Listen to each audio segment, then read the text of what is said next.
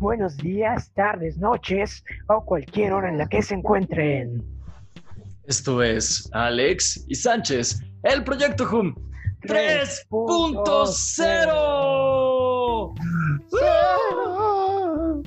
El cero va hasta el último y antes va el punto y antes va el 3. Yes. Muchacho. Ay, sí se ve mi playera. Yay. Oye, necesitamos un jingle, ¿no? Que diga algo más o menos así. Algo así.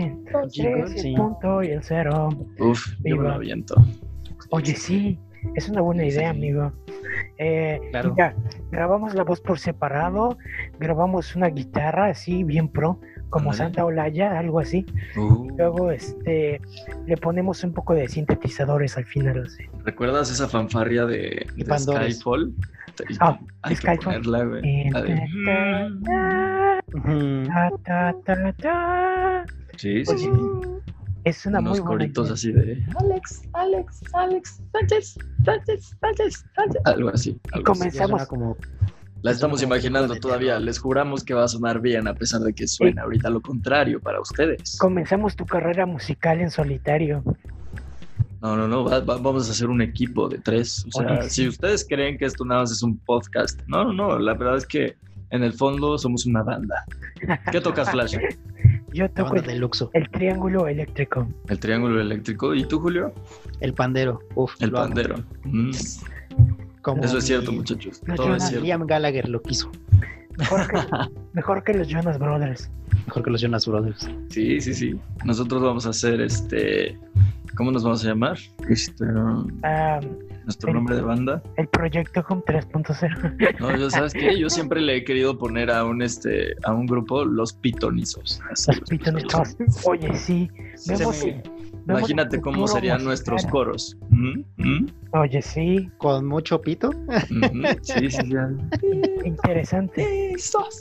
Algo Ah, así. eso. Algo así. También se me ocurre hacer una combinación de todas las bandas juveniles que hay. Nos podríamos llamar Big Jonax Direction. Uh, Oye, no. Pero bueno. es Creo que me siento muy viejo porque no estoy seguro del Big de dónde lo sacaste, güey. Big, Big Time Big Time Rush. Rush. Oh, claro. Bien, Flash. Bien. Sigo sin saber. Pero en fin, ¿cómo han estado, chicos? ¿Cómo, cómo van sus vidas? Excelente, la verdad es que después de romper un récord, o sea, la vida te cambia. ¿Qué te digo? Claro. Exacto. Sí, de- sin, de- apartando mi desempleo, es lo más feliz que me ha pasado hasta ahora. Ah, bueno, yo, yo, yo quisiera un desempleo ahora. Ya sé. No, De la hecho- verdad es que no. De hecho, me estoy volviendo flojo. Trabajo dos días y digo, "Ah, trabajo. Pero bueno, bueno, pero antes no era ni un solo día o un Es- día. eso es cierto, totalmente de acuerdo. Eso es escalonado, amigo. Así Sí, es, amigo. Y pronto serán tres y luego cuatro, ya saben, Hasta que no tengas vida, hasta que no tenga vida otra vez. otra vez. Claro, guardando tiempo para el proyecto, como obviamente. O- Obvio, obvio, sí, Obviamente. porque todos, esto es prioridad, o sea, las prioridades son muchas. Sí. Claro, lo Pero el, a el las- podcast está primero que todo. De hecho, Aunque lo grabemos en la madrugada con Flash hablando quedito por sus de hecho, el otro día mi jefe me dijo, oye Alex, ¿crees poder trabajar otro día? Y yo dije, sí, pero el jueves no. Y me dijo, ah, ¿por qué no el jueves? Y dije, es que tengo cosas que hacer. Me dijo, sí, ah, sí. sí, ok. Me hubieras pasado el link, mínimo te lo escucho. No, qué miedo. Honestamente sí lo haría, aunque ni siquiera hable español, pero lo checaría y Oh. luego me estaría stalkeando. Qué miedo, no, gracias. Que se lo pasa a Jeff Ross. Por favor. Se lo ¿qué tal si lo Oye, pasas? sí, no es Sí. idea. Vamos a hacer un especial en inglés para que, para que vean cómo sonamos de bonito. nomás. ¿Qué dices, Julio? Mi Spanglish, o no, otra vez. Of course, of right. Oye, Bueno, mejor- que la- las últimas dos entrevistas de trabajo que he tenido, eh, de mi trabajo anterior y de el que estuve cerca de entrar ahora, han Sí. sido en inglés y no me ha ido tan mal. La verdad Ahí es que está. sí me han entendido. sí, Ahí está, si ellos te entienden, Jeff Ross te entenderá. O amigo, sea, preparé la entrevista una semana, pero amigo, seguramente estás mejor que AMLO, así que Ah, eso sí, eso sí. Eso que ni qué. no politicemos. Digo, yo estoy muy cerca de la frontera y seguro algo se me ha pegado. Entonces, De hecho, también he bueno. podido practicar así un poquito, poquito. Yo estoy ilusionado con tu época de pocho. Cuando llegue eso, uff, cuando ya No, digas, no, no. el fin de semana fui a Houston y así. No, eso jamás va a suceder. Sí. Y no, no, no. Tengo, tengo el discurso tan ensayado que, que, que no pasa. Pero si en algún momento me dicen que me escucho medio raro, ay, nomás me lo pasa, pues. Y Ya. Espera, Ani, ¿eres tú? no, Annie ni siquiera. O sea, Annie tiene que estar dos mi- minutos con alguien del norte como para que empiece a hablar así, ya sabes. Ya tú sabes. Ay, Ah, no, eso no. Lo, no, lo- no, ya tú sabes. lo más gracioso es que yo siempre creí que Ani ¿Sabes cómo? venía del norte o algo así. Y el otro día dijo, no, yo soy de Puebla. Y yo dije, espera, entonces, ¿por qué? No entiendo. O sea, ¿la conociste hablando norteño? Se- ¿En sonaba, serio? sonaba como, como un poquito... Que suena muy norteño. golpeado. Ajá. Y aparte creo que esa vez ni siquiera fue tan al norte, creo que fue Aguascalientes o algo así. Exacto. Imagínate, imagínate, imagínate si llega hasta, hasta Mexicali, Pachuca, Baja. California, güey, lo más alto. O está más alto Tijuana, ¿verdad, Julio? Sí, la perdemos, Sí. honestamente. Sí, es la parte más al norte, creo. Sí, la parte más al norte es Tijuana. Ah, sí, imagínate, abajo. imagínate si va a Tijuana. Ahora imagínate si llega a Texas. Estas Ya perdí, comunidades La perdemos. están en Estados Unidos, pero repletas de mexicanos. Sí. Digo, Todo le- le- yo digo que la parte más chistosa en donde hablan white mexican ha de ser en Los Ángeles, porque se junta con todos los latinos, sí. con los eh, acentos cubanos. Uf, qué interesante dialecto. ¿Ves que Sí, luego se hacen virales? incluso, sí. De hecho, Se hacen virales los videos de cómo hablan las latinas de allá. Ay, mi hijita, ¿cómo estás? Y así. de hecho, Donde las S no existen, por ejemplo. Ajá. de hecho, en Estados Unidos, bueno, específicamente en Nueva York, dialécticamente hablando, hay cosas sumamente interesantes. Ah, por ejemplo, ¿Tú cómo hablas, amigo?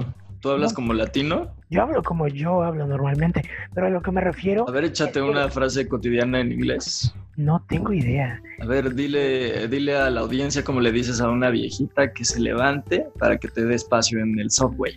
Oh, I'm, I'm so sorry. I, I, I need to um um I, I need to pass. So um can you just move Take Okay. away, miss. Así. to, to the right because I'm just oh thank you yeah oh thanks Oh. yeah bye. Eso suena muy extraño. Es un acento dialéctico alexista, flashista.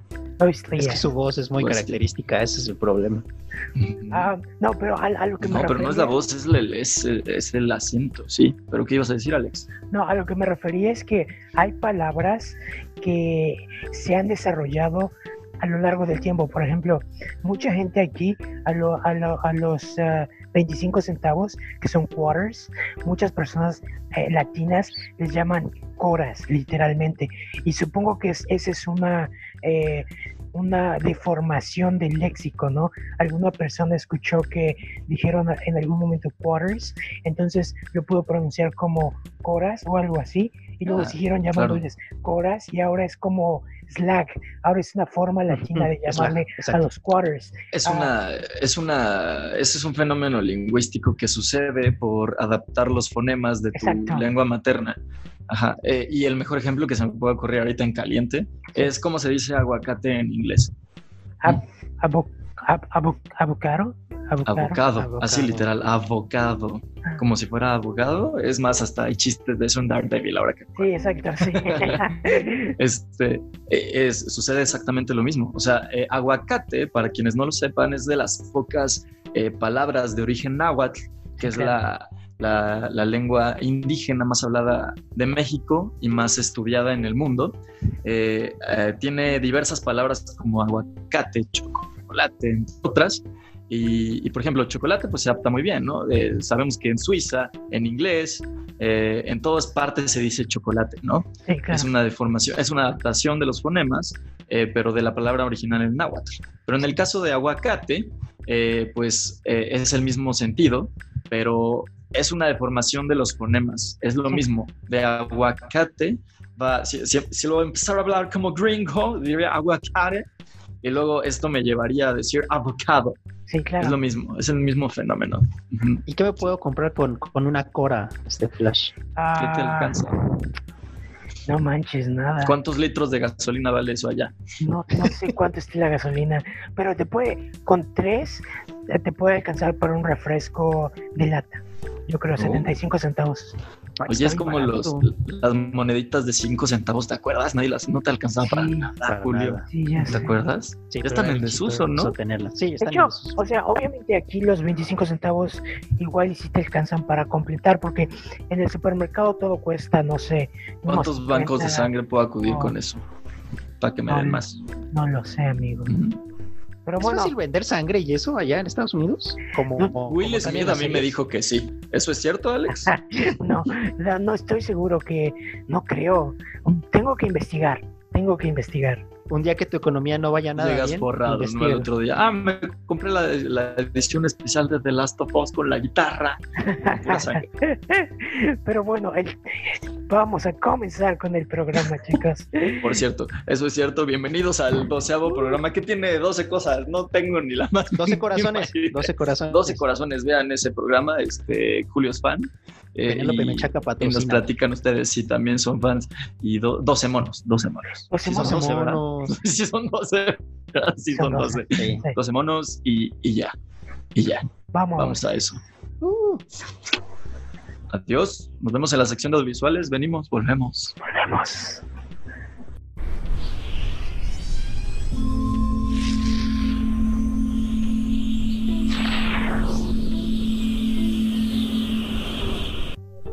Bienvenidos a la sección de audiovisuales, donde muchachos, ¿de qué hablamos aquí? Audiovisuales y, y cosas visuales y auditivas. y que se Exacto. Y que Exactamente. En ese sentido, podríamos decir que una calculadora flash con sonido es algo audiovisual. podría hacerlo, sí. Podría Sí. serlo. Si la filmamos, si le hacemos un corto a la calculadora.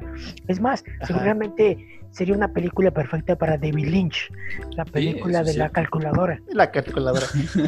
Un reloj Casio con calculadora. Sí. Uh, Oye, sí, Casio. querida encogía a los niños con un reloj Casio con calculadora. Este, y bueno chicos, esta semana estuvo repleta de noticias de, ah, de, de noticias audiovisuales, digámoslo así. Ah, Así es. tratamos de Las tomar, cuales tenemos la, la gentileza de resumir para ustedes. porque Así es. Exacto, exacto. porque no queremos que eh, lean 20.000 artículos, queremos resumirlo y traerlo hasta su hogar. ¿A ti te gusta resumirla? Rayos, es un albur, así que no, lo responderé. No, no, es, es cierto, porque es que lo explicamos no para molestar a nuestro compañero, ¿no? Claro, No, gracias. Porque nosotros siempre decimos que hubieron muchas, bueno, sí hemos dicho que hay semanas donde hay pocas, pero en este que hubo, hubieron muchas y solo escuchan cinco, pues es así como, ah, no, pues qué montonal, ¿no? Es por eso, amigo, ¿no? Claro. Es así. Está bien. Ah, te puedo decir Pero Flash resume muy bien, déjenme que en decirles. este programa nos gusta. No sé de qué estamos hablando, pero bueno, De eh, las noticias. De las noticias. Y que nos gusta el terror y que la primera que tenemos es el regreso de un gran clásico que regresó y que regresa otra vez en una secuela, ¿verdad? así Regreso es. de regresa. Pues el año pasado tuvimos la. Sí, ¿fue el año pasado o hace dos años? Creo que ya dos años, ¿no? Mm, 2019, ¿sí fue? no ¿A sé. poco fue tan pronto la secuela? Oye, pues se pusieron a trabajar, ¿eh? De hecho, Sabían que les iba a pegar y lo lograron. eh, eh, hace. Bueno, digamos, hace un tiempo eh, hicieron este Hace unos reboot. meses. hace unos meses hicieron este reboot de la franquicia Halloween.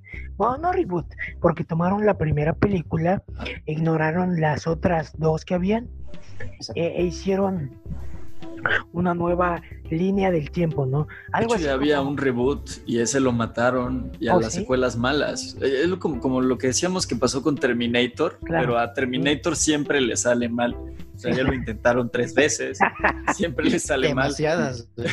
sí, sí, sí. Eh, y, y en esta ocasión, eh, pues eh, Halloween, la- ya sabemos, esta icónica franquicia del género slasher, Sí, cual este, nos ponía los pelos de punta con este gran e icónico antagonista llamado eh, Myers. Sí, ¿verdad? Michael Sí, sí. Myers. Michael Myers. Michael. Myers, Myers. ya saben, este, el muchacho de la máscara y el bat y todo lo punzocortante que se encuentra en el camino para asesinar. Sí, y sobre Eh, todo que a mí lo que me encantaba, otra de las cositas que son icónicas, la música, siempre que aparecía. Tara, ta, tara, ta, tara, Sí, ese, ese pianito. Sí. Sí, ya, ya sabemos que hay una tesitura de los pianos donde, digo, no es el único que lo ocupa John Carpenter, ¿no? Sí. Eh, hay varios, este, hay, varios- hay acordes y colocaciones este, de las armaduras de, los, de las tonalidades de la música Sí. que ya están tan referenciadas en el imaginario colectivo con el terror que inmediatamente hace que, te, que se te ponga la piel de gallina, pues literalmente, ¿no? De Sí, hecho, claro, la, la- en Psycho, el Sí, sí, sí. sí, sí, sí, sí. Exacto. Y si te fijas, todos son así como son Chirriantes. tonos constantes, chirriantes. Por ejemplo, ahí lo hacen con cuerdas. Eh, me parece que son violines y chelos de... Mm-hmm. Pero en este caso es un pianito y pues es algo muy parecido a lo que hacen con El Exorcista, por ejemplo. El- el- el- son- la banda sonora de Halloween y El Exorcista se parecen en ese sentido, más o menos, poquito por los pianos y por las notas constantes, pero ahí lo tenemos. Y la noticia es que tenemos un teaser trailer, ¿verdad, chicos? Así es, Halloween tiene un teaser trailer, am, pero breve. con malas, Muy teaser. bu- bu- son- pero en este caso son buenas noticias y malas noticias. Las buenas es que tenemos teaser en que John, Carpenter que estuvo involucrado en la en, este- en la- el primer, porque es una nueva trilogía, ¿no? Eh, de estas tres películas, de estas eh, películas. La primera salió el año pasado y él se ha mantenido como productor, eh, con su- como consultante y como compos- co-compositor de, de las nueva, la nueva música, ¿no? Entonces, eh, teniendo al creador original eh, ayudando, obviamente ha ayudado que, a que la primera sea tan, tan exitosa, ¿no? Y en este sentido, Bueno, él y Jamie Lee Curtis, ¿no? Eh, Creo que Claro. son- eran muy Sí, importantes claro, claro. para este regreso. Este no pasó con Linda Hamilton y Terminator. en este Otra caso, vez esa herida.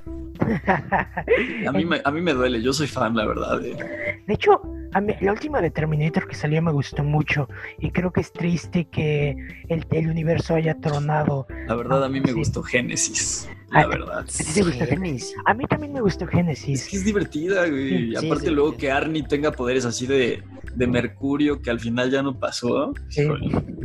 O sea, sí, sí, definitivamente Emilia Clark y todas las pinches ediciones que hicieron son malas y, y, la, y John Connor como antagonista, eh, no te lo debieron presentar en el trailer, siempre lo voy a decir, pero sí, si hubiese funcionado, creo que hubiera sido un buen parteaguas para la franquicia, ¿no? De hecho, Y, y- y no hubieran, y no hubiesen retomado este, este recurso que sí le funciona a Halo, güey, por ejemplo. sí.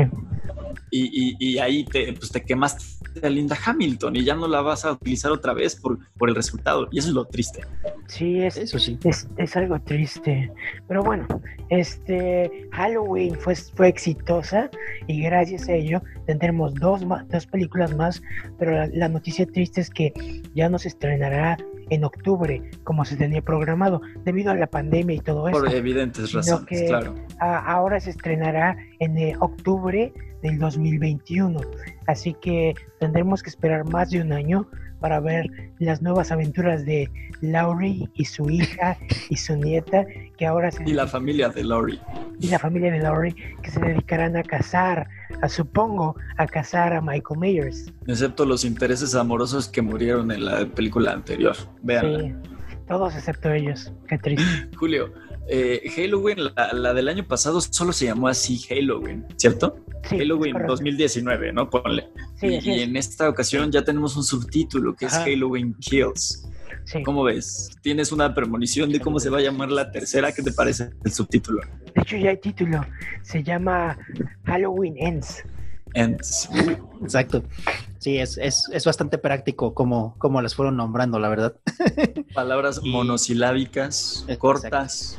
Y claro, en el- solamente para comentar en este pequeño teaser, pues se puede ver cómo es la forma en que el personaje que es Michael Myers, cómo logra sobrevivir al final de la primera película, Sí. porque podemos ver cómo los bomberos, la policía, cómo todos llegan a la casa que se está incendiando y donde termina la primera película y simplemente el personaje de Jimmy Lee Curtis gritando, no, no lo hagan. Y ya, Ese es el pequeño gran teaser, pero que nos da la pauta a saber cómo es que el personaje va a sobrevivir y va a seguir aniquilando personas. Exacto. Quiero ver cómo nos justifican que sobrevivió, porque literalmente estaba encerrado en un eh, sótano eh, repleto de fuego. Y, todos sabemos que las casas estadounidenses en el son de madera. Eh, son de madera y ahí tienen todos sus, sus tuberías. Entonces, si no le explotaba el gas, le explotaba la, cloaca y eso juntado con los humos. Y o sea, si no moría de, de, asfixia, moría por el fuego y si no por el derrumbe. Este tipo es un mago, o sea, es mejor que Harry Houdini, yo creo. Sí, bastante bueno, la verdad. De hecho, ah, bueno, ahí tenemos este, el tráiler de Alex. No, iba a decir que tendría más, este, más quejas, pero recientemente vi todas las películas de Viernes 13 y este y creo que ya estoy acostumbrado a, que la gente no muera después de un millón de cosas. Exacto. Es que si no, ¿cómo haces las secuelas, amigo? es. es una edición creativa, es un riesgo lo que debe tomarse. Alguien lo tenía que hacer. Así es, amigo. Sí. Pero bueno, nada más esperemos que sea un poquito coherente, ¿no? Porque la verdad es que eh, fue un gran regreso para uno de los grandes clásicos del género slasher y queremos que siga así, ¿no? Sí. Eh, sabemos que por este pequeño teaser trailer de menos de 30 segundos de duración que será inmediata, una secuela inmediata, ¿no? Ni, siquiera vamos a contarnos, eh, no vamos a iniciar de cinco meses después, aunque en la temporalidad pues van a pasar dos años, ¿verdad? Sí. Ya que se va a estrenar en 2021 pero eh, queremos que, no le pase lo que a muchas secuelas que, que retoman la inmediatez, eh, como The Last Jedi, por ejemplo, ahí le pueda este, eh, quizá saber un poquito mal a los fanáticos. Esperemos que no pase, la verdad es que tienen un gran equipo de producción y con John Carpenter pues ahí supervisando de cerca todo, sabemos que la, la calidad está asegurada. Así es. Pero bueno, no vamos a salirnos del género de terror que parece que nos encanta en este programa. Y en este honestamente, sí, honestamente. Eh, hay, hay, que considerar cambiarle el, nombre, ¿no? Así de Alex Sánchez, el proyecto, Scary Project, algo así. el proyecto de terror. El proyecto de terror. Pero bueno, eh, este es un seguimiento de una de las este, producciones que nos emocionan bastante. Y, bueno, ya les habíamos hablado al respecto. Estamos hablando de The Wolfman, el hombre lobo. Sí. ¿Cierto, chicos? ¿Qué tenemos de novedades al respecto? Pues a lo largo de los últimos programas ya hemos, este, hemos estado siguiendo la noticia del desarrollo de, del guion. Porque vamos a Blumhouse. Claro, básicamente. De hecho, eh, y a Ryan Gosling. Así es. Es muy y talentoso. y talentoso. Habíamos visto que la esposa de, del director eh, Lee Wangel, Mao Wangel, como se pronuncia. Como no sabemos que se pronuncia. Exacto. había estado a cargo. Para los amigos. había estado a, cargo de, de, escribir el guion del Hombre Lobo. Por eso creíamos. Eh, no, perdón, perdón, perdón. La esposa del mismo Blumhouse había escrito el guion. Y este. Y oh, ya, ya no recuerdo que la esposa de quién. La esposa de alguien escribió el guion. Y este. Eh, y habíamos visto que Ryan Gosling iba a ser el actor principal y ahora se confirma que el director del Hombre Invisible, la exitosa película del año 2020, va a estar a cargo de dirigir la película del Hombre Lobo con Ryan Gosling, lo cual ya nos, nos indica un poco más de calidad, esperemos, ¿no? En ese sentido, Blumhouse en su comunicado dijo que ahorita se están preocupando no tanto de buscar estrellas para sus películas, sino de encontrar un equipo que encaje. En Gosling, un desconocido cualquiera, ya, sabes. Sí, ya sabes, ya sabes. Lo encontraron comiendo cereal en el patio de alguien y dijeron, oye, ¿quieres Era el carpintero de tu producción, este Sale a la ventana y grita, Ryan Gosling. Ahí está. Sí. Pero, pero bueno, habrá que ver porque con, estas noticias el futuro de las franquicias de terror eh, es prometedor, ¿no? Tenemos directora, directora para eh, Drácula, ya tenemos director para El Hombre Lobo y habrá que ver qué sigue, la criatura del lago negro o, o quizá la momia, Segundas partes. la vez. momia otra vez. La momia otra vez. Con Brendan Fraser, no, no te creas. ¿Por qué no? El regreso no? de Imhotep y sus caras. Mira, ¿Cómo podrían, se llama ese actor? Ese sí era egipcio, ¿no? Amigo. Arnold Vosloo o algo así. amigo, po- podrían, ¿Qué apli-? Podrían aplicar la de este, la de Terminator y Halloween ay, y este, tomar la primera película de que la nos momia. deberíamos llamar los pitonizos. Aquí puras Ya sé, profecías. Aquí. puras profecías. Este, Porque eso es un pitonizo para quienes no lo sepan. Es como sí, es, un, es, un sí. seer, Su- su un palabra del día. Es un profeta que ve el futuro. Ah, eh, Pero por alguna razón se dice pitonizo, no sé por qué. Sí, yo tampoco. Habría que investigar la raíz. Y- ¿Es que y- tenga algún fondo ahí este, fálico? ¿Tú crees? no, lo, sé- no lo sé. Pero No básicamente ah, Universal puede hacer esto porque ellos mismos tienen los derechos de la momia con Brendan Fraser. Entonces, ¿por qué no? Digo, ¿Por qué no? Es bastante Sí, sí, sí. fácil. Sí, y además, después del fracaso que fue algo como Tom Cruise, o sea, si tuviste garantía sí, o esperabas que fuera garantía Tom Cruise y no funcionó, sí. y si la comedia o este tipo de acción comedia es lo que él jala con la momia, pues ahí está, es bastante fácil. Y sobre todo porque este tipo de decisiones de tener al director de este El hombre sin sobra ahora para El hombre lobo, pues te indica que Blumhouse no quiere correr tantos riesgos, quiere darle primero este sentido a su a su nuevo este a su nueva línea de monstruos, darle un poco de conjunción, hacer no tomar arriesgar este, decisiones tan Sí, una arriesgadas. visión unificada, casi. Ajá, casi. claro. Primero darle una unión y ya después a lo mejor sí ya experimentar, pero mientras es eso de hacer películas independientes, que se note con calidad y que no salga tanto de, de hacer grandes presupuestos para pensar que vamos a tener este pues películas todavía más arriesgadas. Sí, así. suponiéndolo y con este giro tecnológico que nos dio el director con, con el hombre invisible, suponen que ya que cambió una fórmula este, pues, científica química por un traje de alta tecnología ¿no? y de, y de camuflaje, ¿creen que pueda hacer algo similar con el hombre lobo? A No sé, este, Algo genético. algo genético, muchos esteroides y hormonas para que tenga mucho pelo en el cuerpo. como, este, como lo que se ve que va no a ser sé. Morpheus, ¿no? De Ándale, este de Sí. con, con Fogg, bueno, con, al- este, algo así. con. Sony. Sí, eh, recordemos que en el, en el impreso, pues este Michael Morbius es un, este, bueno, también en esta versión live action adaptando De. Spider-Man, estamos Es un- hablando de Spider-Man. Es un director, eh, sí, es un paréntesis esto nomás, y aquí le han dado pues un giro de que, por su salud, ¿no? De que eh, t- después de la necesidad, porque el tipo se ve demacrado y casi muerto, en lugar de, de salvar a su, a su novia, ¿no? Casi, casi al borde de la muerte, como pasa para mí. Quizá, quizá puede ser algo, algo muy parecido, ¿no? Quizá que- extraer eh, una parte del ADN de los lobos porque ellos se regeneran, no lo sé, porque es- funcionan muy bien en manada.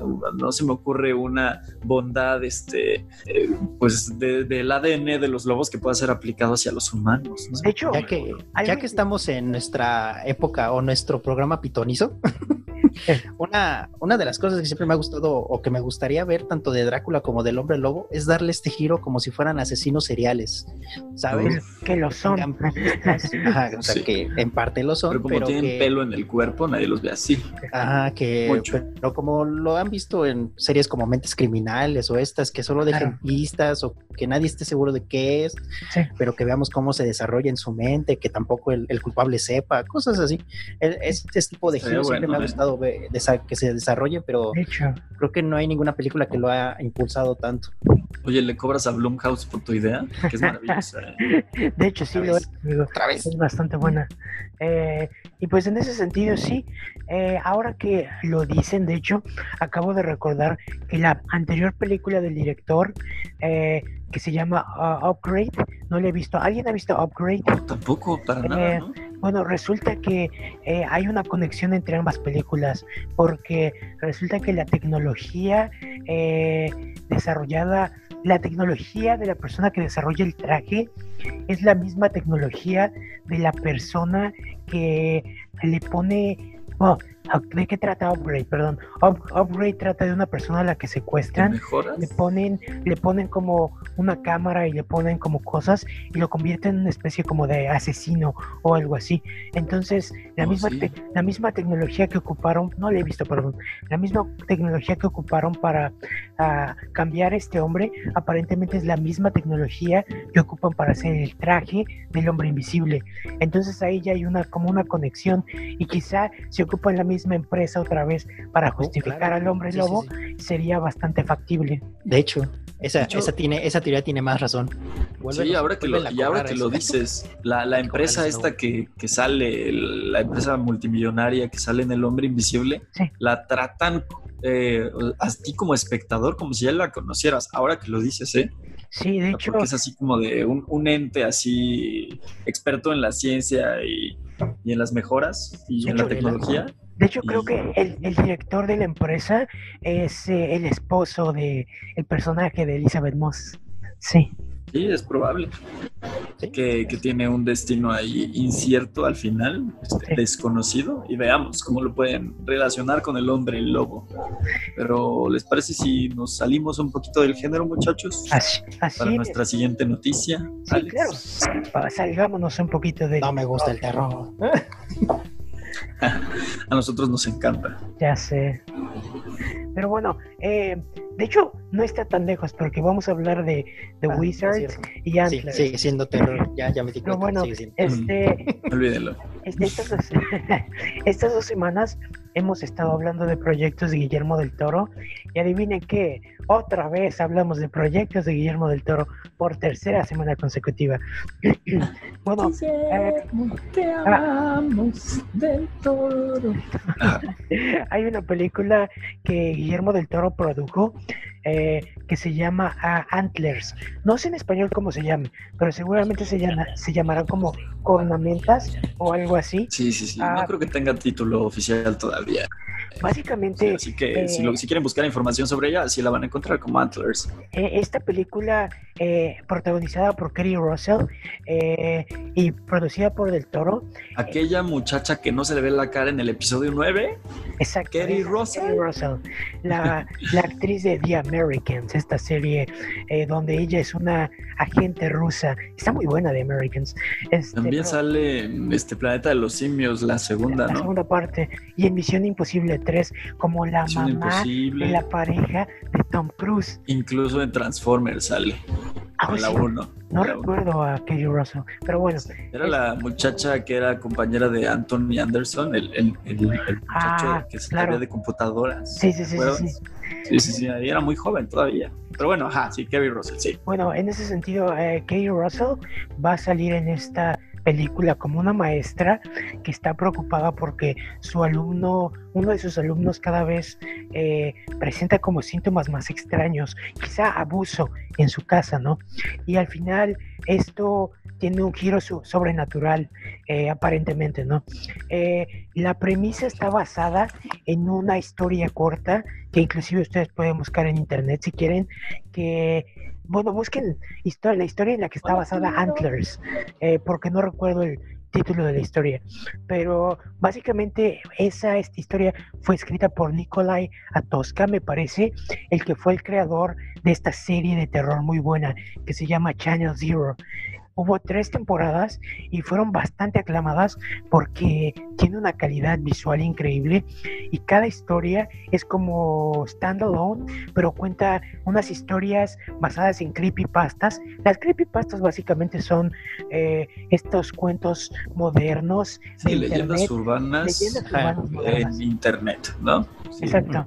Y este, estas creepypastas, eh, bueno, Nicola Atosca, creo que así se llama el, el escritor, eh, produjo estas tres temporadas. No, no sé en qué servicio estén en México o si estén en México, pero si tienen la opción de ver Channel Zero, son, las tres temporadas son muy buenas. Eso es lo que nos motiva a pensar que esta película puede ser muy buena, porque tiene a Del Toro produciendo, tiene una historia de este escritor, eh, productor, y tiene a Kerry Russell. Entonces, este, ah, justo ahora la película va a tener un panel en la Comic Con que ya viene. Así que En la Comic Con digital, Comic Con a la digital. cual vamos a ir. Home. las- todos en la Comic Con. Así que estamos emocionados, ¿no? Y por otra parte, de- de- se develó eh, la fecha de estreno de la conclusión de las historias de Guillermo del Toro en DreamWorks. Eh, hace algunos años, Guillermo del Toro comenzó Troll Hunters, que tuvo dos temporadas. Después eh, expandió. Bueno, desde antes se desempeñó como productor de Kung Fu Panda, de la franquicia, de hecho.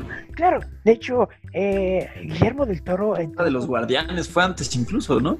Sí, porque Guille- Guillermo del Toro entró con un contrato a, a DreamWorks como supervisor, supervisor de contenido o algo así. Eh, eh, este contrato, eh, con este contrato él quería hacer una película de su libro que escribió con este otro autor llamado Troll Hunters. La película estuvo en desarrollo mucho tiempo con este director que dije su nombre hace rato y se me olvidó, que se llama De Blasio, me parece. Eh, Rodrigo, Rodrigo, Blas. Rodrigo Di Blas, algo así. Y este, Blas. algo así. Y, y él, al, al final la película no, nunca se materializó, pero DreamWorks entró con un trato con Netflix para Está hacer... en Amazon, ya la encontré, Channel Zero. Oh, sí, es- está muy buena. Sí, Channel Zero está muy buena. De hecho, eh, la, la primera, perdón, no, regreso un poquito. La primera temporada es la historia de un canal de televisión fantasma que, bueno, un, un niño una vez le, un, un un adulto le pregunta a su mamá, ¿recuerdas esta serie que veía yo con mi hermano? Y su mamá le dice algo así como de, es que no había ninguna serie, ustedes solo se sentaban a ver la estática o algo así. Y este, ya hay un giro sobre eso, algo así. La suena, segunda, ¿eh? la, el segundo, la segunda temporada. Lo, lo curioso es que cada temporada que pasa no es, no es quizá tanto de terror, pero siempre tiene una vibra bien creepy, eh, sobre todo la, la. Pero bueno, vo- vo- volvamos. Les digo, este podcast debería llamar Scary Podcast, Ya Alexis sé, Sánchez. Perdón. Sí. Este, eh, pero bueno, ah, está en Amazon Prime. Tenemos que hablar de un día de ponis, este, sí, perros, Sí, este, un- un unicornio. especial así, Chihuahua de Beverly Hills, así. Sí, Chihuahua de Beverly Hills, sí. Dale. Deberíamos sí. hacer un especial así. Y Yo bueno, de la 1. eh, re- re- regresando a, A a- a me la- gustaba porque me gustaba que el Chihuahua no, no se crea, no, ¿sabes? Yo estoy en Chihuahua, por eso se me ocurrió. Oye, sí. Deberías, deberías hacer el remake de una Chihuahua de Beverly Hills, pero una Chihuahua, de Chihuahua. Beverly- en Chihuahua. Una Chihuahua en Chihuahua. Oye, Hills. En Chihuahua, en Chihuahua. Ay, sí, Exacto. porque sí hay muchas colinas, las he visto. Oye, ahora que lo pienso, tengo casi un mes aquí y no he visto ni un solo Chihuahua, ¿tú crees? Perro Chihuahua, perro Claro, Chihuahua. claro, claro. Ajá, exacto. Sí. Interesante. Pero fantasma. Mm, ujú. Tal vez se los llevaron todos a Beverly Deberías- Pero Flash, de- termina de contarlos, por favor. Perdón. Este, bueno, sí estaba diciendo que Del Toro hizo esta serie de Troll Hunters que fue muy exitosa y debido a Uy, ello Anton Yelchin. Anton Yelchin que murió este y que después fue sustituido por Emil Hirsch Eh, pero bueno El este, muchacho de Meteoro. de Meteoro es. Pero bueno, el punto es que ac- acabando Troll Hunters, como murió Anton, Anton, Anton Yelchin, tuvieron la idea de continuar en este mundo, pero hacer unos, unos spin-offs, ¿no? El primero fue eh, Three Below con Tatiana Maslany y Diego Luna, es una serie interesante, no es tan buena como Troll Hunters, pero eh, tiene lo suyo, ¿no? Y eh, la tercera serie, que solo va a ser una temporada y que va a concluir todas las series de Del Toro animadas, va a ser eh, Wizards, que probablemente nos hable sobre el origen de los trolls y sobre básicamente eso. Yo, yo digo que va a cerrar perfectamente la historia de las tres, este, las tres eh, series. Así que va a estrenar en agosto, el 7 de agosto, si no me equivoco.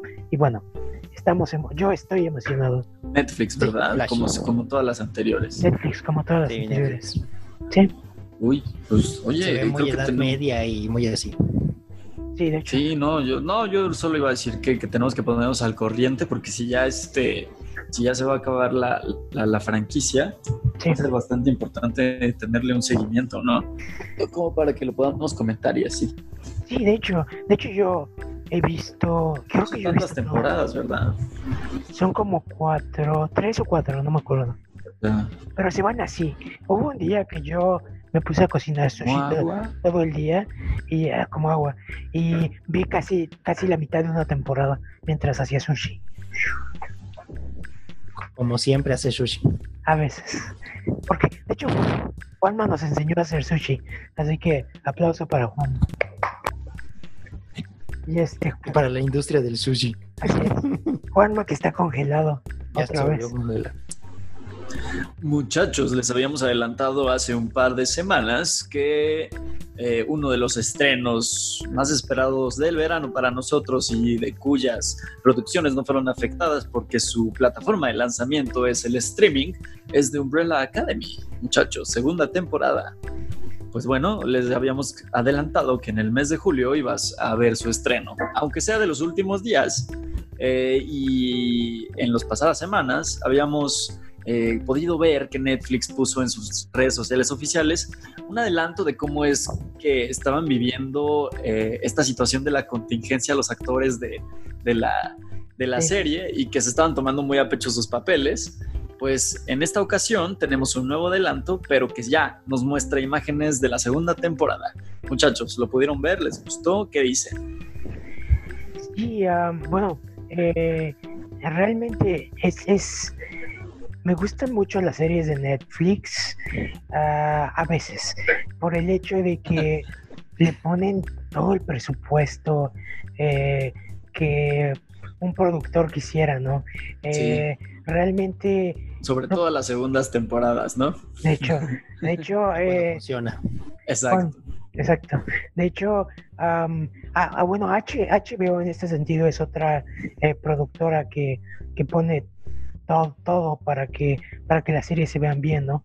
Pero pero Netflix eh, al año tiene como tres o cuatro series que dices, wow, eh, es el, presupuesto de estas series. ¿Quién está pagando por esto? Nosotros, aparentemente. Eh, pero sí, te digo, este es muy, muy agradable. Es por, de hecho, hace dos semanas empecé a ver los dos primeros capítulos de The Witcher y no le estoy amando como tal, pero cada vez que veo estos enormes escenarios eh, que se ven increíbles, eh, pienso, wow, es... El teñido de Henry Cavill también, cuesta mucho también, eh, también la musculatura, seguramente, porque le pagaron el gimnasio y la dieta, ustedes saben, ¿no? Pero en ese sentido eh, sale el nuevo tráiler de, Umbrella Academy y lo que vemos es producción, ¿no? Realmente eh, todo se ve increíble.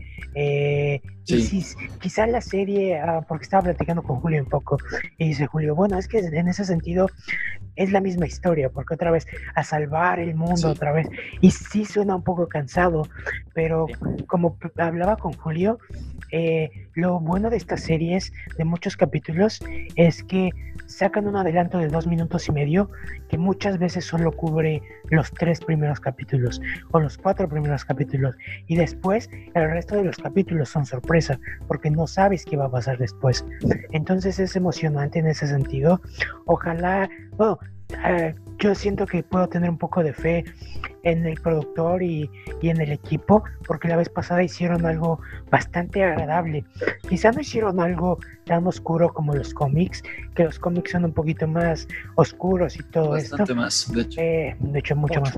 Pero en, en este sentido, creo que el proyecto va a ser interesante y esperemos que que no nos decepcione. Ya, ya faltan como tres semanas para que, para que estrene, ¿no?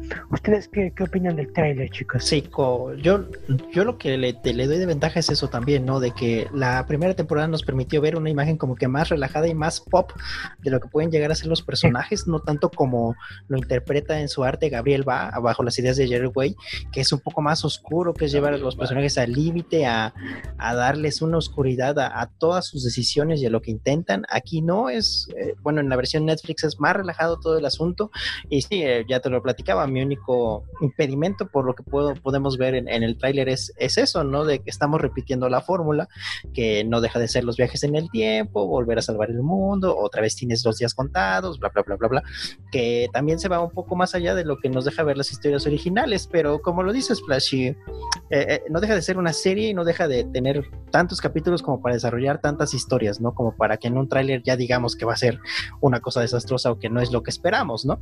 Eh, a mí lo que me gusta es eso, la variedad que le llegó a dar o la profundidad que le llegó a dar Netflix a The Umbrella Academy y es lo que estoy esperando, ¿no? Que me vuelva a sorprender y que vuelva a decir, oye, esto, esto es más, más de lo que esperaba de esta serie. Sí, porque realmente el libro 2, Dallas, no habla tanto sobre viajes en el tiempo. Digo, los viajes en el tiempo son parte eh, importante, pero es más sobre eh, ayudar a número 5 que está metido en este gran problema. Tenerlo. básicamente. Sí, de hecho, miren, yo, yo siempre he pensado que Netflix, cuando se acercó a, a Dark Horse para adquirir los derechos de esta increíble serie de cómics, mm, estuvieron pensando que qué es lo que iban a hacer con ella desde el principio. Si bien sabemos que hasta el momento solamente hay tres eh, sagas terminadas de, los cómics de, Umbrella Academy, eh, ellos pensaron, ¿no? Pues eh, en un plan más ortodoxo para, para, la adaptación, pues tenías dos opciones simplemente, ¿no? Que era acortar, digo, alargar las historias lo más que pudieses para quizá abarcar por temporada cada uno de los tomos. Esa era una de ellas. Y, la otra pues era lo, eh, que está haciendo con e, ahorita con esto, ¿no?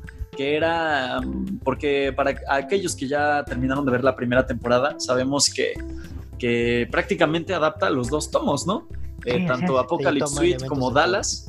Y, y, me parece que viendo las imágenes de este tráiler de la segunda temporada, pues van a regresar a Dallas, eh, quizá con un poco más de detalle y profundidad. Lo cual a mí me gustó mucho la primera temporada, pero si hablamos de, de los tomos, eh, Dallas es 17 mil veces superior a Apocalypse Suite. Me encanta. Está increíble. Y a mí, en, en, el momento en que estaba viendo la serie, la primera temporada, pues sí me chocó un poco que tomaran tan solo la esencia o muy poco, ¿no? De, de lo que fue eh, el, tomo maravilloso 2 de, Dallas. Y en esta segunda temporada, si bien vamos a, ver la misma historia de que están salvando el mundo en una temporalidad diferente, incluso hacen un chiste sobre eso, ¿no? Que ya les cambiaron la, fecha del fin del mundo, ¿no? Sí, sí. Ahí este, hacen, un, y hacen una broma al respecto.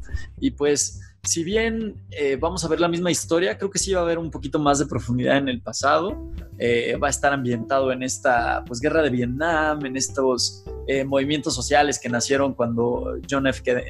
Kennedy pues, estaba al poder. Claro. Y vamos a ver mucho de eso. Y me va a parecer bastante agradable ver a todos esta, a esta gran familia, esta weird family, como lo, lo plantea Netflix, en este tipo de situaciones, ¿no? Si ya los vimos pues en una época contemporánea, cómo eran su interacción, verlos en estos años 60 eh, va a ser bastante eh, pues agradable para el público porque tan solo bastó una temporada y ya tenemos a muchísimos nuevos fanáticos de la serie, de los personajes, pero sobre todo de sus interacciones. Eso es lo que son y creo que es algo que hace mucho, mucho mejor la serie en Netflix que lo que hacen el cómic, que es darles una personalidad súper tangible a los personajes. Y ahí vamos a poder ver cosas inéditas que a mí me sorprendieron muchísimo, que es como ver a, a The Kraken a número 2, a Diego, ahí interactuando pues con un familiar, una, una pareja, eso se me hace genial porque eh, es una es un personaje muy plano en los cómics, ¿no? Sí, de es, el rudo, no habla. es el que casi no habla, exactamente, todo el tiempo se está peleando. Y aquí pues ya le están dando una profundidad, si bien este actor Castañeda es bastante simpático, pues ya le están dando una profundidad, eh, una complejidad a su personalidad. Y es algo que en los cómics, por el número de viñetas que tienes, ahí la naturaleza en la narrativa, no lo tienes. Y estoy seguro que Netflix, cuando adquirió los derechos, eso es en lo que estaba pensando. Una manera de llevar a estos grandes personajes a muchísimas situaciones diferentes posibles y darles, pues, más que calidad o cantidad o adaptación de las, de, las palabras, de las hojas impresas en el cómic, pues darle nuevos alcances a los personajes. Porque si eh, lo que estás buscando pues es una verdadera adaptación de la obra de Gerard Way, pues mejor yo les recomendaría que se vayan a los sí, cómics. claro. Realmente, aquí Netflix está aprovechando los personajes de una manera brillante, brillante. No hemos visto la segunda temporada, pero la primera sí lo fue. Y, e incluso, ¿no? Con estos personajes que quizá ya no íbamos a poder ver, el, el- el tipo de la pecera, por ejemplo, el líder de los, de los de la patrulla esta del tiempo, Sí, pues claro. sí salió finalmente cuando pensábamos que en la primera no lo iba a hacer, ¿no? Y, y pues ahí está. La verdad es que el tráiler se ve impresionante. Ya les habíamos prometido un este un especial de Umbrella Academy exclusivo en el cual pues nos vamos a ahondar con detalles y con spoilers y con comparaciones sobre el cómic. Creo, eh, ya para terminar este mi comentario, que no vamos a ver nada de, de Hotel Oblivion, ¿verdad? Sí, no creo. Ojo, eh, yo, yo, ¿Viene la tercera? ¿Quién sabe? honestamente, la, la primera fue tan exitosa eh, y, y tienen tan poco material de dónde agarrar que eh, es lógico que la dejen para la tercera temporada.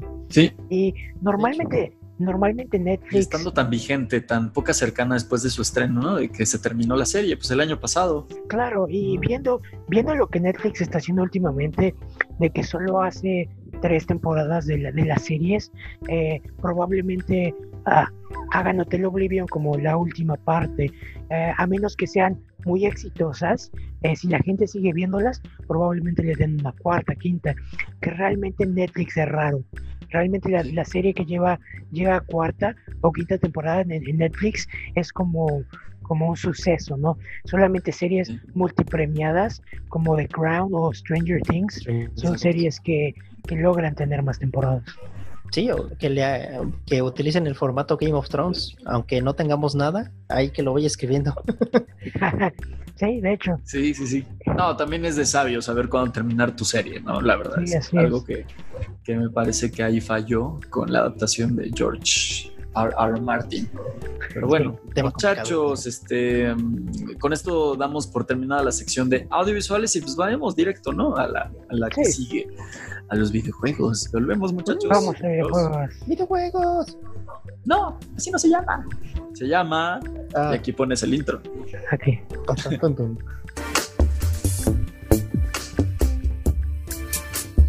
Está bien. Y bienvenidos a la segunda sección del programa que es sobre aparatos que funcionan con transistores. ¿Con transistores? No lo puedo creer. Funcionan con transistores, guau. ¿Eso qué significa, Flash? Videojuegos. Videojuegos, videojuegos. significa exactamente, o sea que son como audiovisuales interactivos, ¿no? Así es. Ah. Oye, entonces Audiovisuales también podría ser un audiovisual, Quizá. podría ser. O sea, hemos estado haciendo todo mal. Todo mal, exacto.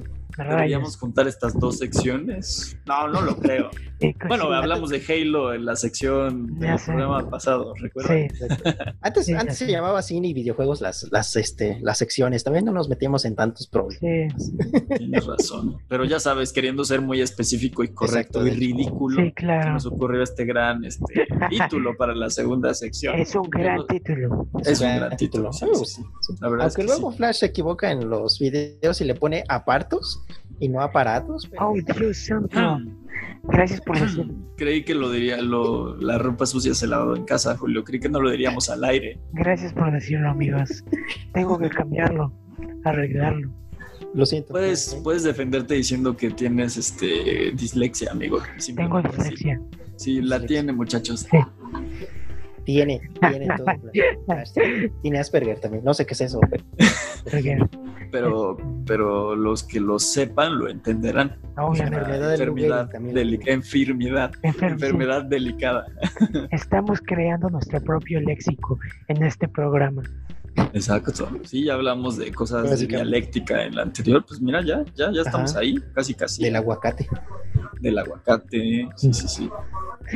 Consuman aguacate, es rico en aceites vegetales Uf, este, y omega 3. Sí, La verdad no sé si tenga omega 3, pero es el único grasa buena que me que recordaba, sí. Sí, sí. Pero bueno, muchachos, este, pues mm, esta semana estuvo un poquito calmada eh, en cuanto a noticias de, de videojuegos. ¿Muerta?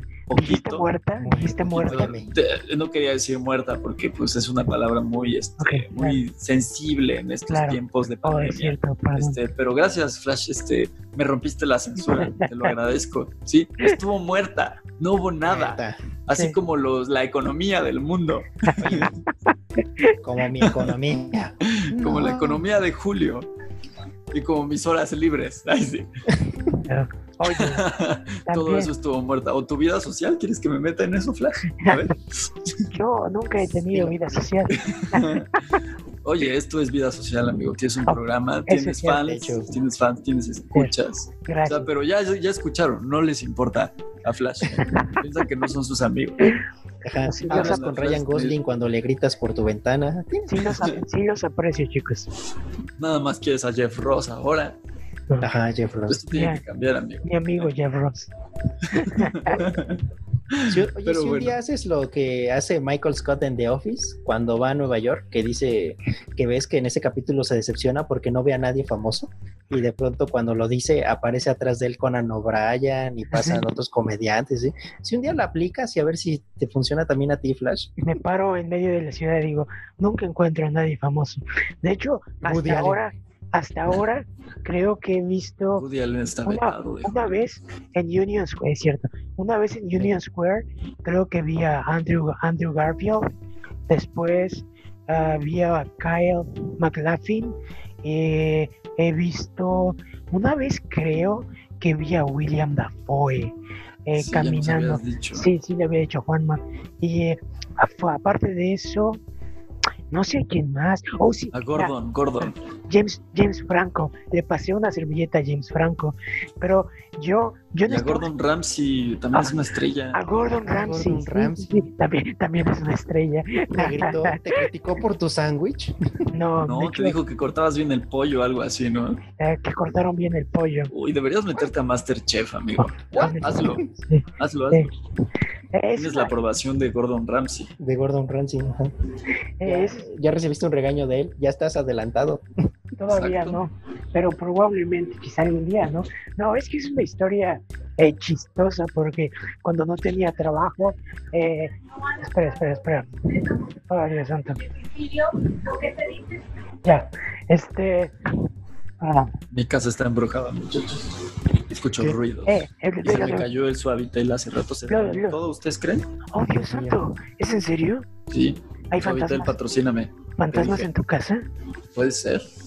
Pero bueno, Los guarren en tu casa. Aquí no tiembla. oye, sí, los guarden en tu casa. Mm. Hola, Lorraine. no, bueno, Vamos, hablamos bien de ti el programa pasado. Eso es un es, corazón, eso es, pero eso. nuestro presidente no lo sabía hacer.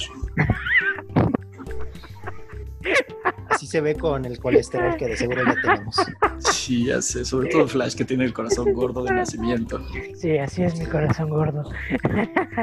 bueno, otro día hablaré de Gordon Ramsay, porque tenemos que hablar de aparatos que funcionan con transistores. Cierto. Y así se dan cuenta de que no ha habido muchas noticias. Sí. Ah, pero es así bueno, como rescatamos uno, uno de los eh, juegos que cambió la industria, ¿no? Realmente eh, Destiny 1 fue en su momento pues un evento no solamente videojueguil, sino sí, social, tecnológico, este, interactivo, transistorístico. Tú dinos, Sí. Flash. Bueno, ¿Qué tenemos de Eh, Destiny esta semana? Transistores. Bueno, de Bungie. eh, ju- justo esta semana se comenzó a hablar de cambios que van a haber en Destiny eh, 2, de cambios en Destiny 2, y ah, además- exacto, cambios. Pero bueno, pero bueno, No hay duda alguna. ¿Cómo se llamaba la, la, la señora Nesby? La señora Nesby. Pero bueno, Hay que tomar. Mm, sí, transistores, amigos. Sí. Am, eh, si, si ustedes recuerdan, eh, Bungie fue la empresa que comenzó a hacer Halo. Después eh, entró en un contrato con Microsoft y Desde Halo Combat Evolve hasta Reach. hasta Reach, eh, pero Microsoft solo quería que ellos hicieran Halo y ellos querían hacer algo nuevo, así que rompieron contrato con Microsoft. Microsoft creó 343 Industries para encargarse de Halo. Y eh, esta empresa Bungie eh, comenzó un contrato con la empresa Activision, la cual era muy conocida por hacer Call of Duty, así que em, entró en contrato con ellos y empezó a fueron rivales por años, ¿eh? Halo y Call of Duty. De hecho, y empezó a hacer ah, lo que fue Destiny. Ah, honestamente, en su momento, eh, todos esperábamos que cuando Bungie hizo Destiny hiciera un juego con una mitología súper interesante como Halo, ¿no? Sin embargo, más o menos, ¿eh? la, la, cosa es que en el primer juego Destiny como que le dio más prioridad al multiplayer en ese sentido y realmente no, no y fracasó. El juego estuvo, el juego, el juego estuvo muy escaso de cinemáticas, el primero. Entonces, como tal, no tenías un desarrollo en el personaje. ¿Por qué? Porque Bungie quería que tú crearás tu propio personaje y crearás como tal tu propia historia, ¿no? Pero...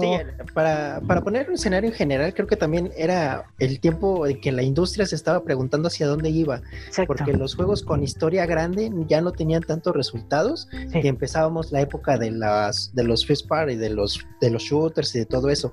Estábamos en esa transición en donde no sabía para dónde iba la industria y Destiny creo que fue este claro ejemplo de ello. Era un, un juego que se esperaba muy grande y terminó siendo más para colectivo, para... Antes de los Battle Royales también, también estuvo en esa transición. Fue, también estuvo en esa transición. Fue, fue parte de esa, de esa ola que llegó cuando la gente decía, bueno, no, el futuro de los videojuegos es jugar online. Y eh, Microsoft se enfocó mucho en eso, lo cual... Sí lo fue en parte, pero bueno, Microsoft se, se, dedicó un poquito más a eso y dejó de lado las historias quizá, y por eso ahí fue donde Sony llegó y le, le robó el mandado. no, deja eso, este, dejó ir a sus desarrolladoras Second Party. Claro. Eso, ese fue lo, lo, peor de esa decisión, yo creo. Pero bueno, eh, el punto es que... perder la, la guerra de consolas de esta octava generación, pues ya se lo recordamos ahorita, ¿no? Sí. Pero en ese momento, pues sí fue una apuesta este, equivocada, por sí. supuesto. Y bueno, ahora podemos decir que en esencia em, Destiny, bueno, eh, Bungie está hablando de que hice el contrato con Microsoft fue una mala idea desde el principio. Digo, el contrato con Activision. fue una mala idea desde el principio, que no les daban la libertad que quizá ellos querían, que van a seguir desarrollando su propia IP, pero bueno, no sabemos qué que, que, que, siga en el futuro para Bungie, pero sabemos que van a haber ajustes. Esa fue la noticia de esta semana. Sí, prácticamente yo creo que esta decisión es un poquito retrasada. Eh, si bien eh, Destiny 2 no contó con el mismo apoyo que Destiny 1, apoyo por parte del público y de los jugadores activos al momento, porque si bien eh, Destiny 1 llegó a tener cientos de miles, me parece que Destiny 2 lo tuvo solamente en sus primeros meses y, y este tema de casi casi tener que esperarte una hora para bajar las nuevas actualizaciones, porque es un juego que se actualizaba constante. Siempre te, te obligaba a ti como usuario a tener muchísimo espacio en la consola, que quizá eh, te, te, impedías bajar un nuevo juego porque sabías que iba a venir el, parche de Destiny la, la, próxima semana. Sí, era horrible. molestó a muchísimos usuarios y de hecho fue una de las cosas que Google Stadia se colgó para decir que la mejor experiencia de juego de Destiny 2 sería en su propia plataforma, ya que esta, eh, pues, eh, esta obligación de descargar los parches y las actualizaciones no iba a suceder en su plataforma y también lo hicieron tarde. Digo, si esto hubiese sucedido hace cuatro años, donde el juego todavía estaba pues bastante alto en el, en el interés del público y el colectivo en general, eh, lo hacen, me parece que tarde. Y si bien Bungie nos ha demostrado sobre todo con la franquicia Halo, que está dispuesto y es muy capaz de llevar una excelente narrativa e historia. Me parece que con Destiny o con una nueva IP que seguramente van a presentar en los años venideros, el problema de Bungie principalmente siempre ha sido la publicación. Ellos no han podido autopublicarse a pesar de ser una gran desarrolladora y tener cosas como Halo y Destiny, digo, no son cosas menores. No. Aquí lo único que les hace falta a Bungie es autopublicarse. Y si bien estoy seguro que tienen los contactos y así, me parece que sí va a ser muy necesario el aliarse con una pues distribuidora ya existente que, que tenga casi casi presencia internacional para que no les cueste, porque si no van a tener que hacer lo mismo que platicábamos hace unos tres o cuatro programas con, con Platinum Games. Este, recuerden esto, Claro, Bayonetta 3. esta, exactamente con Bayonetta, eh, los creados de Nier y The Wonderful 101, que apenas pudieron publicar The Wonderful 101, pero gracias a una campaña de Kickstarter, ya que siempre o nunca más bien se han pre- preocupado por la publicación, por la autopublicación. Y me parece que es algo que Bungie tiene que, hacer para, para separarse, ¿no? De- y, convertirse de nuevo en una de las mejores desarrolladoras de, pues, del planeta, porque tienen muchísimo material para pena, quizá para los entusiastas de Destiny y los que quizá hayan esperado ver una tercera entrega, pero me parece que pues van a conservar la IP, algo que no pudieron hacer lamentablemente con Halo, ya que era propiedad desde un principio de Microsoft. Pero pues bueno, vamos a ver qué es lo que le pasa a Destiny o a la desarrolladora, ¿no? A Bungie. Eh, quizá lo, lo mejor sea sacar una nueva IP, me parece, Sí, de hecho. ya que Destiny Sí. pues siempre va a estar relacionado con Activision y, y los usuarios quizá eh, de hueso colorado de la compañía pues se separen un poco de Bungie, ya que no van a estar trabajando con ellos. Pero bueno, veamos qué sucede. Bungie es una gran desarrolladora y, estamos seguros que va a hacer cosas buenas en el futuro. Pero muchachos, cambiándonos un poquito de compañía, tenemos noticias de la gran N de Nintendo. Y de hecho, eh, por eso, por cosas como esta, decimos que, que quizá sí nos escuchan los programas, porque yo me estaba quejando hace unos programas de que no veíamos a Donkey Kong Country en, el, en la consola, Ya sé. eh, en el servicio de Nintendo Switch Online. Y, y bueno, esta semana, de la nada, nos dieron esta gran noticia de que tres entregas, no solamente de, de Super Nintendo, sino que unas también de, de, de NES, iban a estar en el servicio de Nintendo Switch Online, cada vez haciéndolo más atractivo. Y pues Sí. el mejor de todos, el que más me emociona a mí es Donkey Kong Country. Juegazo desarrollado por Rare. Eso es una Sí. cosa interesante. Rare ahorita es propiedad de Microsoft. Si bien la IP pues siempre ha pertenecido a Nintendo, Donkey Kong Country, las primeras tres entregas fueron desarrolladas por Rare para la consola del Super Nintendo, allá en la década de los 80 y principios de los 90. Y pues bueno, ya lo tenemos este, para los suscriptores de Nintendo Switch Online. Y pues Donkey Kong Country, muchachos. Si está el 1, estoy seguro que en unos meses vamos a tener la segunda y la tercera entrega. Y pues, ¿por qué no pensar en una nueva entrega de Donkey Kong Country? O por qué no pensar en algunos ports, si bien tenemos ahí Tropical Freeze en, en el Nintendo Switch, ¿por qué no pensar en Donkey Kong Country Returns, que vio la luz primero en Wii, luego dio su traslado a 3DS? Y pues ahí tener la franquicia completa, la verdad es que es un juego muy difícil, eh, muy desafiante. Eh, es un plataformero en 2D que, que me parece que tiene uno de los mejores diseños del género y que siempre han sido pues un parteaguas, ¿no? Para todos los, los juegos que deseen emular esta, esta este, fórmula. Me parece que uno de los mejores eh, intentos por acercarse a la fórmula, extrañamente, eh, es este, esta secuela de Yooka-Laylee, que es Oh, en claro, 2D. sí, sí, sí, sí. Pero pues esto se da porque Playtonic Games está eh, compuesto por ex trabajadores de Rare, los que hicieron los Donkey Kong Country originales. Claro. Pues ahí tienes, ¿no? Eh, me parece que es una gran, es un gran imperdible y que se puede jugar online, muchachos, en Nintendo Switch. Deberíamos hacerlo, Flash. Ahí Deberíamos hacerlo, amigo, así es. Sí, sí, sí. Chicos, ¿cómo pueden ver esta noticia? ¿Les emociona tanto como a mí? Pues eh, realmente sí, creo que de los grandes juegos de Super Nintendo ya solo falta Earthbound. Eh, es como la el bingo de Super Nintendo. Y este, pero sí, es, es, es emocionante, ¿no?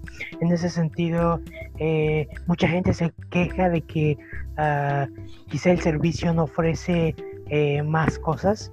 eh, pero yo siento que no falta mucho para que quizá Nintendo empiece a ofrecer algún indie o algo así en, en un servicio similar.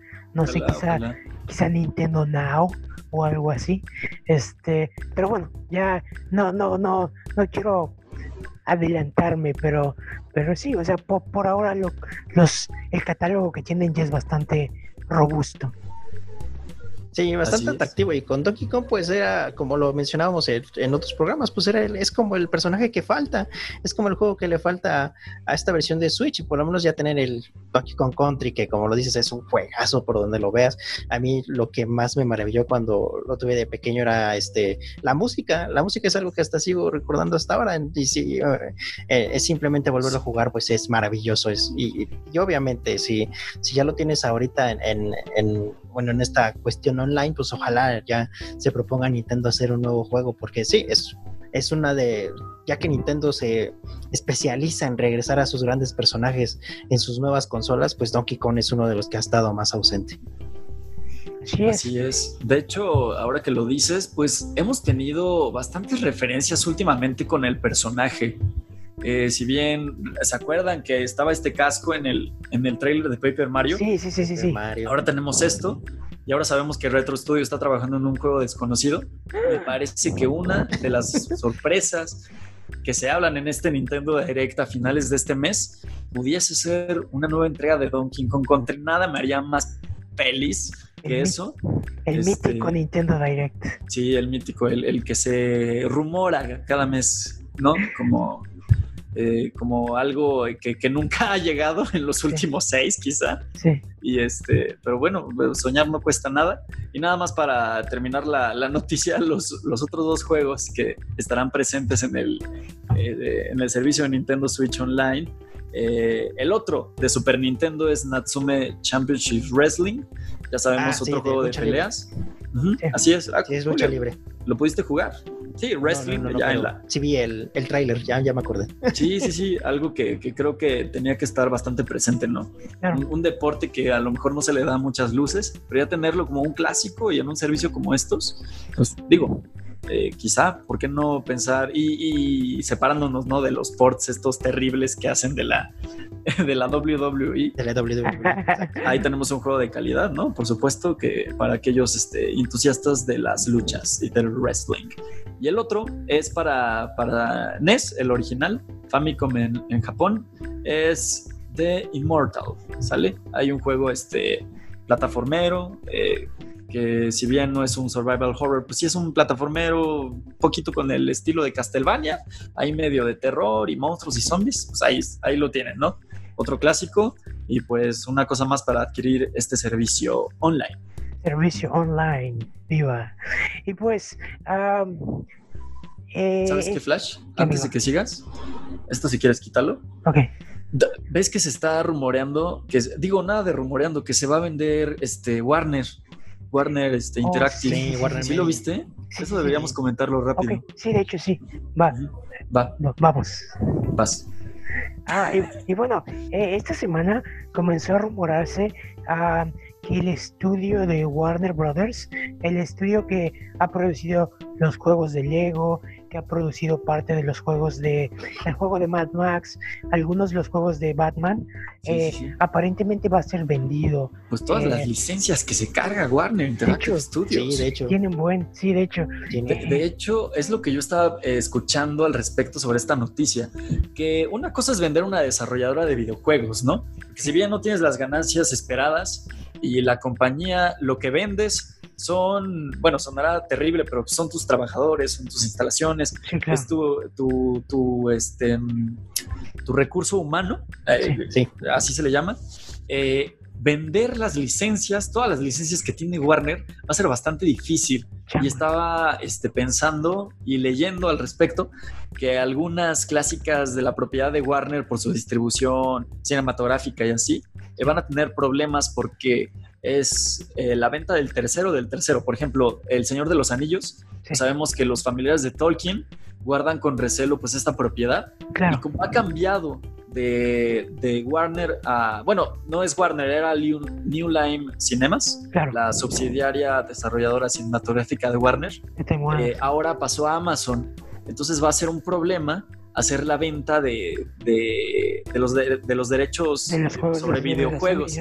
Sí, claro. Exacto. Entonces, así como le va a pasar con El Señor de los Anillos, creo que le va a pasar con otras cuantas, como estabas diciendo, pues tiene todo lo de DC, tiene Harry Potter, Lego, Harry Potter. La, lista es interminable. El juego desarrollado que no incluye a JK Rowling. Pero bueno. Ese también. Por cierto. Sí, por cierto. Pero bueno. escritora terrible, este, pues ahí, terrible. Expositora de ideas. Expositora de ideas últimamente, sí. Pero, sí, de hecho, este, pues ahí tenemos ya unos, unos que pujan este, fuerte. Uno de los que más se hablan, más fuertes, sería Microsoft. Imagínate. Microsoft. Eh, si se llegase a concretar este contrato, eh, ¿qué dices? Todas las, pues los, los juegos eh, devenidos de estas franquicias como todo lo de DC, Batman, el Señor de los Anillos, Harry Potter, ¿serán exclusivas para el Xbox? Eso es una buena pregunta. Eh, mira, yo creo que. O quizá puedan hacer algo como Minecraft. Digo, eres propietario, pero pues lo prestas la licencia. De hecho, Xbox ha estado distribuyendo Tomb Raider los últimos dos o tres años y lo digo los últimos dos juegos y lo que hacen es que eh, dan un contrato limitado entonces sacan en Xbox primero y meses después sacan en PlayStation. El resto, sí. Sí. Sí, así es. Y Muchos están manejando así, ¿no? Y, sobre todo que Warner, por ejemplo, si decide hacer este movimiento por la economía que pueda tener el estudio así, para cualquier consola que lo pelee o lo consiga, pues es bastante jugoso, ¿no? Es, en la oportunidad de volver a desarrollar juegos muy importantes de simplemente por los fans que hay de cada uno, ¿no? Batman deja, dejando de lado lo grande que puede ser como personaje en sus videojuegos, pues es también de culto, es cada uno de los Arkhams que hay es increíble y que lo vuelvas a tener simplemente ya para tu compañía, pues, o que puedas desarrollar uno nuevo, que es también lo que siempre se ha esperado, pues es un, es un ganar, ganar increíble. Sería algo muy interesante, sobre todo porque, como Julio decía hace rato, probablemente no, ya hay fecha. ¿Qué, qué día es? ¿Qué día es la revelación de Xbox, Julio? Ah, espera, creo que es el veintitantos de julio, ¿no? Julio.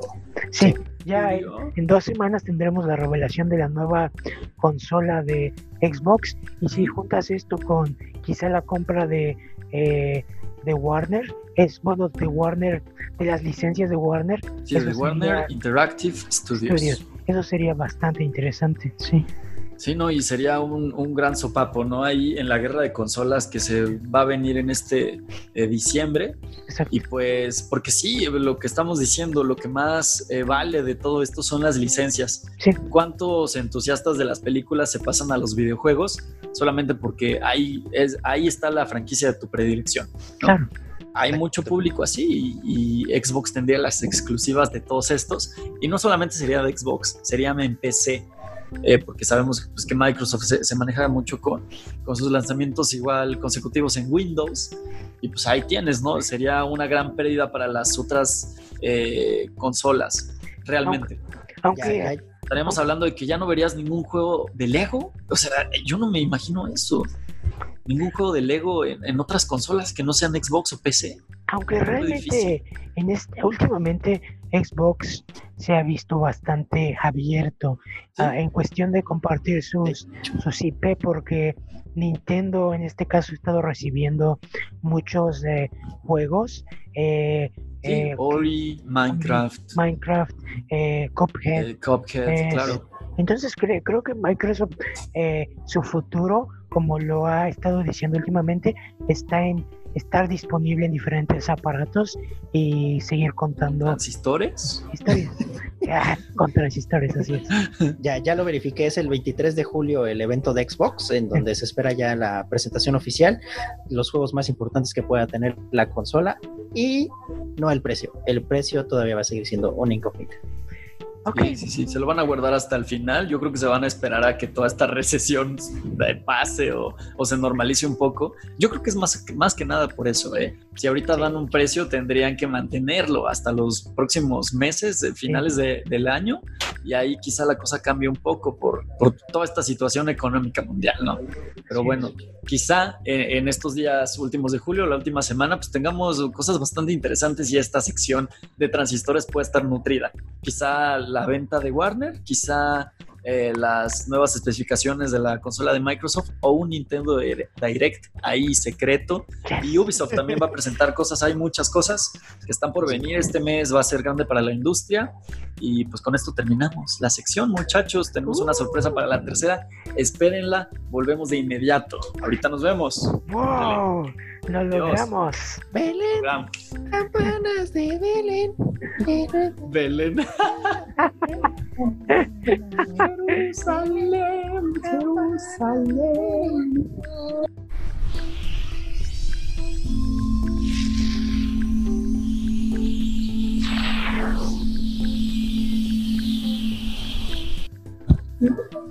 Bienvenidos a la tercera sección del día y de este programa número 12, en el cual ya tenemos al fin una segunda invitada.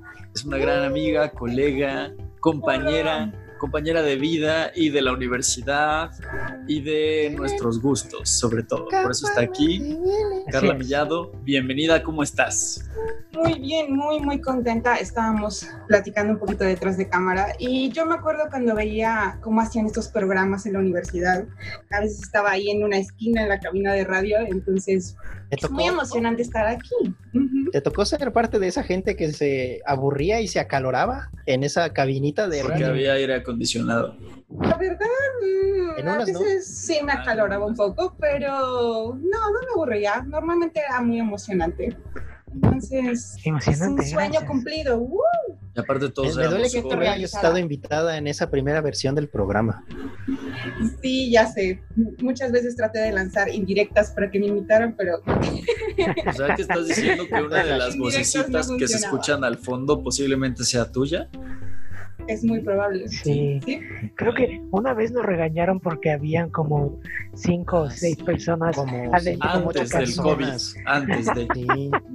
Es que bueno, para que se imaginen, eh, gente que nos escucha, era una cabina como de dos, dos por tres metros cúbicos eh, y tenía una mesa con la computadora y las cosas, lo cual te quitaba como un metro cúbico. Entonces, realmente tenías un espacio muy reducido para, para estar ahí, ¿no?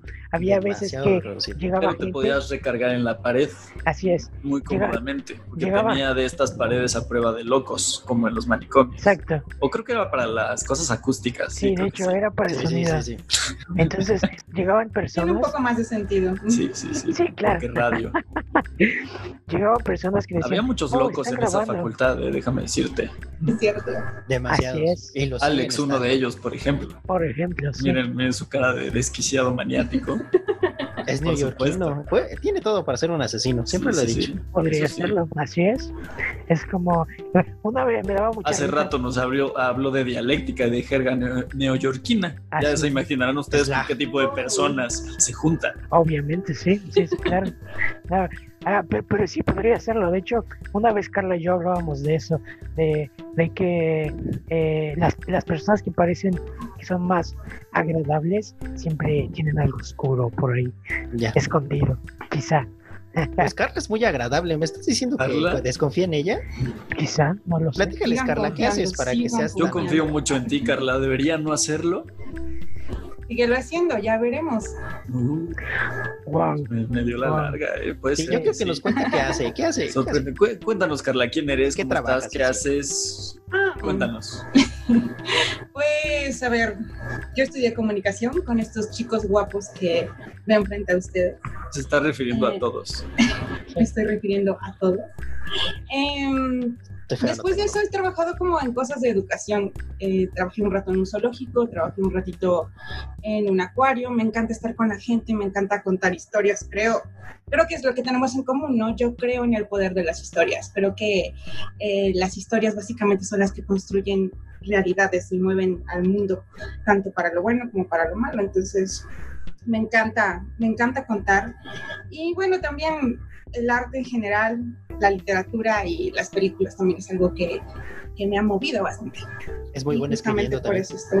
Oh, Ah, sí, sí, excelente. Uy, sí. muchas gracias. Excelente. siento- Carlita, ¿no hay un lugar donde te puedan leer? Este, ¿Tú qué dices? ¿Escribes seguido? No, me encantaría.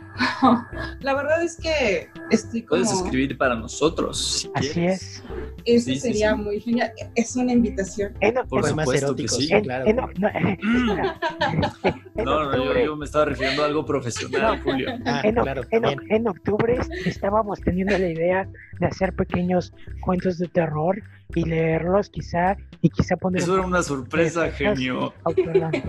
Pero podrías escribir alguno si tienes una Me historia. encanta, me encanta la idea. Unas Y también, si se animan por esa sección erótica, pues, ¿por qué no? Digo, Ya estuvo. Aquí es donde aperturamos una nueva sección, una cuarta sección, sección del erotismo. ¿Ustedes qué dicen? ¿Quieren escuchar? Carla, se ve que tienes experiencia escribiendo sobre eso, está bien, ¿no? Digo, no, aquí no, no, no juzgamos a nadie, es juzgamos, más, compartimos. A mí no me da pena. Tuvimos a Annie de invitada, o sea, manches. Y por eso les puedo decir que la categoría va ascendiendo. Mi Carlita, por Dios. Ok, ¿Quién seguirá? Esa es la pregunta. Brad Pitt, Brad Pitt. ese es el límite. Obviamente. Ya después de eso, ya. No, no, no, no hay más. Ahí le mandamos un tweet. Ojalá nos acepte. Brad, Brad Pitt leyendo los cuentos de Carla, ¿por qué no? Sí, claro. Sí, sí, sí. Sueño hecho realidad. Otro de mis Sí. sueños hecho realidad. ¿ves? Sí, no hay de Los sueños se cumplen. Señor Pitt, si nos está escuchando. Señor Pitt, qué feo. Señor Pitt. Parece que estoy hablándole al personaje del angelito, ya sabes, Sí. el de Nintendo, Pitt. Sí, Pitt. Al oscuro. pensado. Oscuro. Es un personaje que existe, un- Pit oscuro, Es real. separado. Pero le cambiaron el nombre a Pete Sombrío, So- sombrío. porque sonaba un poco vulgar, sí. Sí, sí, sí. Cosas que no decimos en este programa regularmente, por, por cierto. Obviamente. Claro, obvio. Oigan, Carlita está aquí porque este, pretendemos hablar de un, una- un estudio que nos gusta bastante. Este, pero antes de pasar a eso de manera tendida, ¡Oh, qué bonito! Eh, preguntas muy, muy efímeras y rápidas. Eh, y la primera es, Carla, ¿esperabas alguna película este, que sucediera o que se estrenara en esta temporalidad si es que no hubiese habido contingencia? Que en, en estos meses, durante estos meses que no hayas podido ver, que te haya pesado que la pospusieran, que la cancelaran. ¿Tienes alguna? Pues pospusieron, eh, eh, pospusieron el estreno de Wonder Woman, La Mujer Maravilla. Es una película que a mí me encanta. Para mí es como la mejor, que, la mejor de DC hasta ahora. Sí, lo es. ¿entiendes? Sí, no, de acuerdo. de hecho. Entonces, es una película que, que espero bastante y de hecho es curioso porque el, el estreno va a ser el día de mi cumpleaños ahora, el 2 de octubre. Uh, Entonces, wow. como- qué Fiesta. Wonder cierto, Woman, 2 de y octubre, después tragos, no se es lo que estoy escuchando. Pero sí, básicamente esa es la primera película que me llega a la cabeza, que yo esperaba que se estrenara. No, perfecto. De hecho, yo creo que es una de las que se vieron menos afectadas, tan solo porque Wonder Woman eh, 1984 está lista desde hace un año, ¿no? Lo dijo Sí. Patty Jenkins, Sí. que, que simplemente que, que le pesaba, ¿no? Que el estreno se haya pospuesto tanto, un año, ya fue Sí. más que eso. Sí, Y, pero pues la veremos, ese es un, eh, estoy seguro que es de los estrenos que están más confirmados para este año, porque no tiene razón de, de ser que lo, que lo pospongan todavía más. Si ahorita lo hicieron por una, pues, eh, quizá una previsualización de los resultados un poquito equivocada, eh, va a llegar en 2020, de eso estoy totalmente sí, es, es, es casi seguro que esa, Tenet y Mulan probablemente van a estrenar Sí. este año, sí. ¿Sabes, por ejemplo, también en cuál estaba pensando? Yo esperaba mucho Unidos. Ajá. Oh? Y a- la- al final la vi, eh, la vi en Amazon, sí. pero ustedes han, saber, han de saber más que yo, ¿no? Supongo que pues todo esto de la todo esto que pasó, Sí. la pandemia, Sí. pues supongo que ha sido una de las películas que afectó bastante. Sí, Sí, fue una de las de hecho fue un desastre. que quedó en el limbo. taquilla, Sí, eh, poca gente. De hecho, creo que fue la última película que fui a ver ahora que lo pienso. Eh, y ese día había La muy mía fue poca Birds of gente, Prey, hasta eso. muy poca gente en la sala. eh, obviamente porque ya empezaba eh, el miedo de ir a espacios cerrados. y, y sí, realmente es el, la peor eh, recaudación que ha hecho Pixar. Eh, y hemos hablado de eso. Peor que, a Good Dinosaur, y eso es mucho decir. ya sé. Y es una película muy buena, lo cual es, este, pues sí, triste. Sí, lo, que más decimos siempre de Onward que nos encanta es el universo, ¿no? Esta sociedad contemporánea repleta de criaturas fantásticas es fantástico. Sí. Y bueno, creo que vamos a. Asimismo hablaremos de universos con criaturas fantásticas. Bien hecho. sí. Porque bueno, Carla viene a hablar, a, que hablemos un poco de nuestras películas favoritas de estudios Ghibli. O bueno, Carla, alguna vez me dijiste que se pronuncia diferente, ¿cierto? Sí, bueno, por lo que he estado investigando, de hecho es una, una palabra que viene del italiano, se pronuncia Ghibli, pero se adaptó al japonés y normalmente se pronuncia como Jiburi. Jiburi. Jiburi. Lo que decíamos de los fonemas de hace rato, en, en, japonés y en muchísimas lenguas este, asiáticas, no existe la R la R ni la L. Para ellos es un solo fonema. En, los, en, el caso de los japoneses eh, no existe la L, existe la R, nada más. Y es así, Ghibli. Y tampoco existen los, los eh, no son diptongos, Carla, cuando se juntan dos consonantes eh, no sonoras. Ghibli, pues es un, es un compendio, de, es una sílaba compuesta por dos consonantes y una, y una vocal. Y esto tampoco sucede en el japonés, entonces se dice como aquí nos mencionó Carlita. Así es. Ghibli.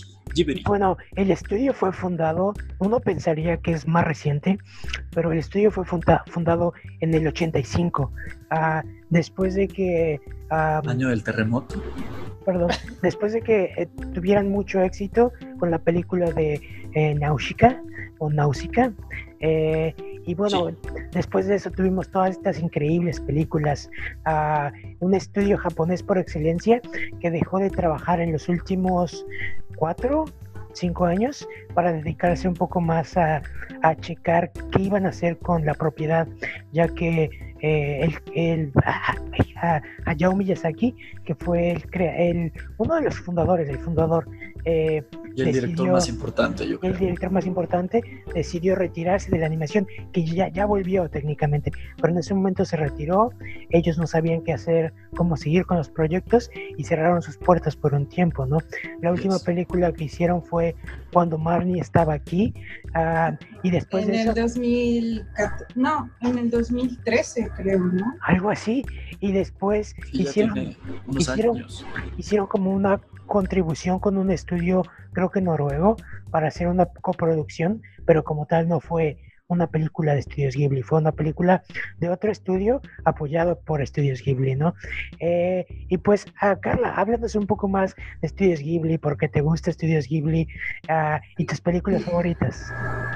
Ok, pues cuando Alex me invitó a hablar del tema, la verdad es que me, me encantó, me encantó o sea, es un estudio que a mí me fascina, me, encanta. No sabía la manera en cómo abordarlo, había tanto que hablar de él, la verdad. Y este, dije, wow, voy a hacer como una tesis, un análisis. no, decidí, decidí, decidí regresar un poquito como al corazón de, ¿no? Eh, les cuento, la, la, primera película que yo vi fue El viaje de Chihiro. Yo tenía 11 años en ese entonces y como les decía, me, me encantaban las historias, me gustaban mucho las películas animadas. Me encantaban las películas animadas y me acuerdo que mi mamá trabajaba, trabajaba todo el día y entonces me dejaba a mí viendo películas. Me compraba las películas, yo las veía en casa. Y bueno, yo crecí básicamente con las películas de Disney, ¿no? Entonces, claro, yo había visto historias ah, donde había chicas enfrentándose a brujas y había, había visto todas estas historias también sorprendentes. Pero, y yo sé que que no es como una agenda feminista esto, pero... Está bien, no importa. No, no, no, aquí somos muy incluyentes, por eso somos tres hombres. Obviamente, ahí veo la inclusión. Este, no había como un lugar donde pudiera reflejarme. Es decir, esas chicas eran mayores que yo, mayores, ¿no? Bueno, 14, 16 años. Eh, esas chicas físicamente también eran muy diferentes a mí, muy altas, delgadas, rubias, y tal vez había otras de mi edad como Alicia o como Wendy, eh, pero también físicamente muy diferentes, ¿no? Eh, y además también la manera de comportarse, o sea, eran chicas buenas, eran chicas lindas y, tiernas y había bondad en ellas, ¿no? Obviamente. Sigo siendo chica mala. Confirmo, no, pero... sí, lo es. ¿Me entienden? O sea... Esa sección, de, esa sección de erotismo va a estar bien. uh, la espero con ansias. No, pero regresando. Este... regresando. Nunca nos fuimos. Este, no, pero, o sea, más cuando vas entrando a esto de la adolescencia, experimentas muchas emociones, ¿no?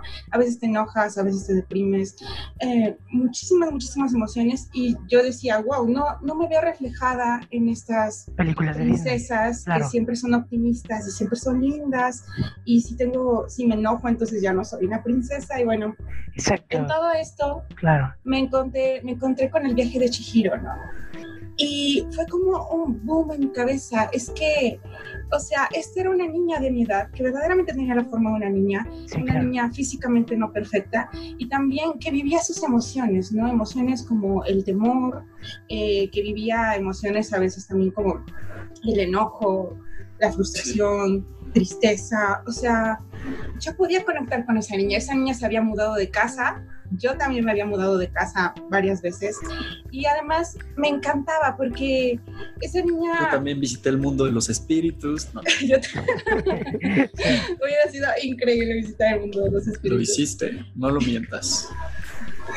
Este, y no sé, todas, toda la, toda la historia, bueno, el viaje de Chihiro es una película hermosa, ¿no? Pero me encanta cómo Chihiro básicamente a lo que se enfrenta es al, miedo, ¿no? O sea, es una niña temerosa al principio de la película, al final tiene que ser valiente y el objetivo no es encontrar a un príncipe o salvar un rey, no es salvar a un amigo, es salvar a alguien que quieres.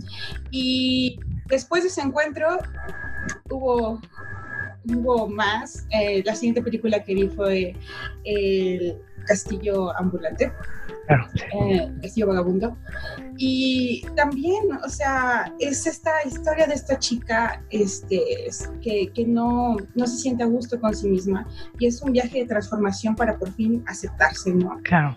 Y, y luego me encontré con la princesa Mononoke, que ahora sí es una princesa, hablemos de princesas, pero princesas montadas en lobos tratando de salvar al bosque. o sea, para mí las historias Ghibli han sido eso, han sido una, una aventura. O sea, yo quería ser Chihiro, ¿no? Yo quería ser la princesa Mononoke. Eh, no sé, hay hay muchísimo que decir sobre esto y bueno, yo quiero escucharlos también un poquito. ¿Cómo eh, ustedes se encontraron con esas películas? Yo, por ejemplo, lo, que más me gusta es este la facultad que tiene el estudio para meter las historias o las ideas fantásticas, pero sin dejar de lado el lado humano de los personajes. A mí la que me encanta es el viaje de, bueno, es el mi vecino Totoro y me encanta porque es una película que tiene cosas fantásticas, pero no de eso, nunca, nunca pierde la oportunidad para contarte la historia de dos niñas, ¿no? De ser una película familiar y el recurso de la magia o de el, Totoro es solamente como para darles que ellas están imaginando algo, que ellas están superando lo que están viviendo a partir de la magia que ven con Totoro, no, nunca usa al personaje para, para desarrollar más allá la historia, siguen siendo las niñas las que cuentan la historia, es un elemento que complementa la película solamente y que la única vez que interfiere es al final cuando van a dejar la, carta a la mamá, pero hasta ahí es simplemente como si vieras a dos niñas jugando que de pronto están en, un parque o están en, su jardín y están imaginándose cosas, no, no están viendo algo presente, pero en su mente lo está, ¿no? Eh, eh, es a mí lo que me gusta mucho de Studios Ghibli, el, lo bien que saben este, manejar este, estos mundos, ¿no? De, son historias muy humanas, pero que a la vez pueden tener toques fantásticos, ¿no? Es como lo escribe Carla, también es lo que más me encanta de este estudio y de sus historias. Lo que acabas de decir, o sea, esta palabra, muy humanas, es que mm, a veces yo me pregunto, ¿no? ¿Cómo hay algunas películas que te llegan al corazón y otras no, que técnicamente están realizadas bien? Y, y me estoy volviendo muy cursi, pero es que este estudio para mí es eso, no son películas que te llegan al corazón. No sé, me pongo a pensar, por ejemplo, en las villanas o los villanos que se presentan en este tipo de películas. Son también muy humanos, ¿me entiendes? O sea, también algo que a mí me sorprendió es que yo hasta, hasta encontrarme con este estudio había visto como eh, hay blanco y negro malas, ajá, hay personajes malos, hay personajes buenos. Y de repente, en estudios Ghibli te muestran a, una bruja que en realidad no es mala, en realidad tiene intereses propios, ¿no? Y hasta se preocupa por sus empleados, por su pueblo, ¿no? Exacto. Te encuentras con una te encuentras con empresarias, te encuentras con guerreras, eh, que a la vez es cierto, hay como un conflicto ahí con la naturaleza y todo, por ejemplo, la princesa Mononoke, pero a través, pero puedes ver un poquito su visión y que en realidad no, no hay como maldad, hay un poco de bondad en sus intenciones, ¿me entiendes? No sé, el que estos personajes tengan como esa profundidad también es algo que creo que hace al estudio lo que es.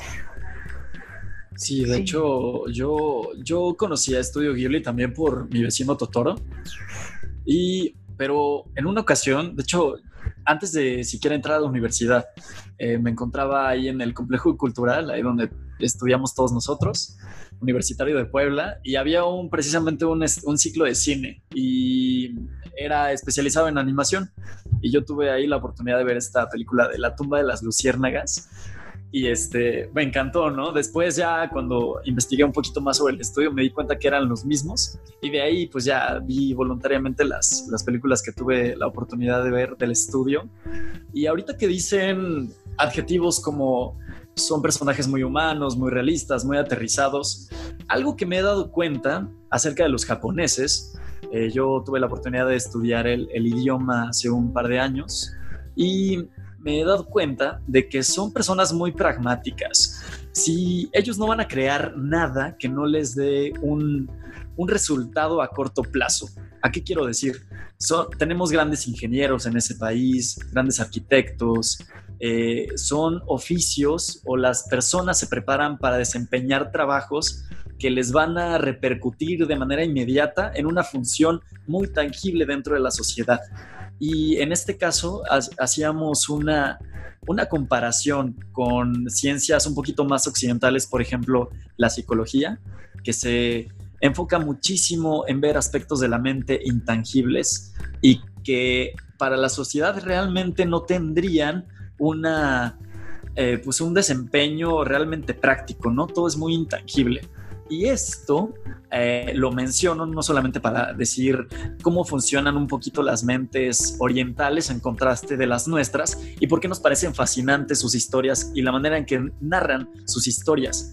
Lo hago más que nada porque quizá haya una carencia, sí, de humanidad y trabajen todos como relojes y quizá la puntualidad sea algo eh, ridículamente importante para ellos y esta, esta cuestión del honor que para nosotros es inteligible y por qué los samuráis se suicidaban, todas estas cosas no las podemos entender porque hemos crecido en, un, en otro mundo totalmente. Si bien decimos que las cosas están en chino, es muy cierto porque la cosmovisión de las culturas y de las sociedades es totalmente contrastante y diferente, pero sí lo hacen con sus historias, esta humanidad, esta exageración que nos que lo consumimos desde que vemos anime desde niños quizá, pero que vemos tangibilizado en una película de estudio Ghibli, como todas las que acaban de mencionar, me parece que es algo que los japoneses y quizá en, muchísimas historias, incluso live action, pero la animación me parece que es el mejor ejemplo para explotar todo este tipo de visiones, de perspectivas, de estímulos visuales que en un live action no podrían ser posibles. Y pues ahí yo creo que sí estaría bien resaltar no solamente el dibujo excelentemente cuidado de, Miyazaki y de la estética que tiene Ghibli como tal, pero sí lo hacen con los fondos, estos, estas casi acuarelas impresionistas de Monet, quizá, eh, verlas tangibilizadas e interactivas dentro de la película, me parece que es algo que Ghibli hace mejor que ningún otro estudio de, animación en el mundo. Y pues hace un par de programas, no sé si lo escuchaste, Carla, pero estábamos eh, diciendo cómo van a incursionar al, mundo en el 3D y quizá poder llevar esta esencia hacia otro tipo de, de animación porque pues tampoco nos vamos a poner la, venda en los ojos, ¿no?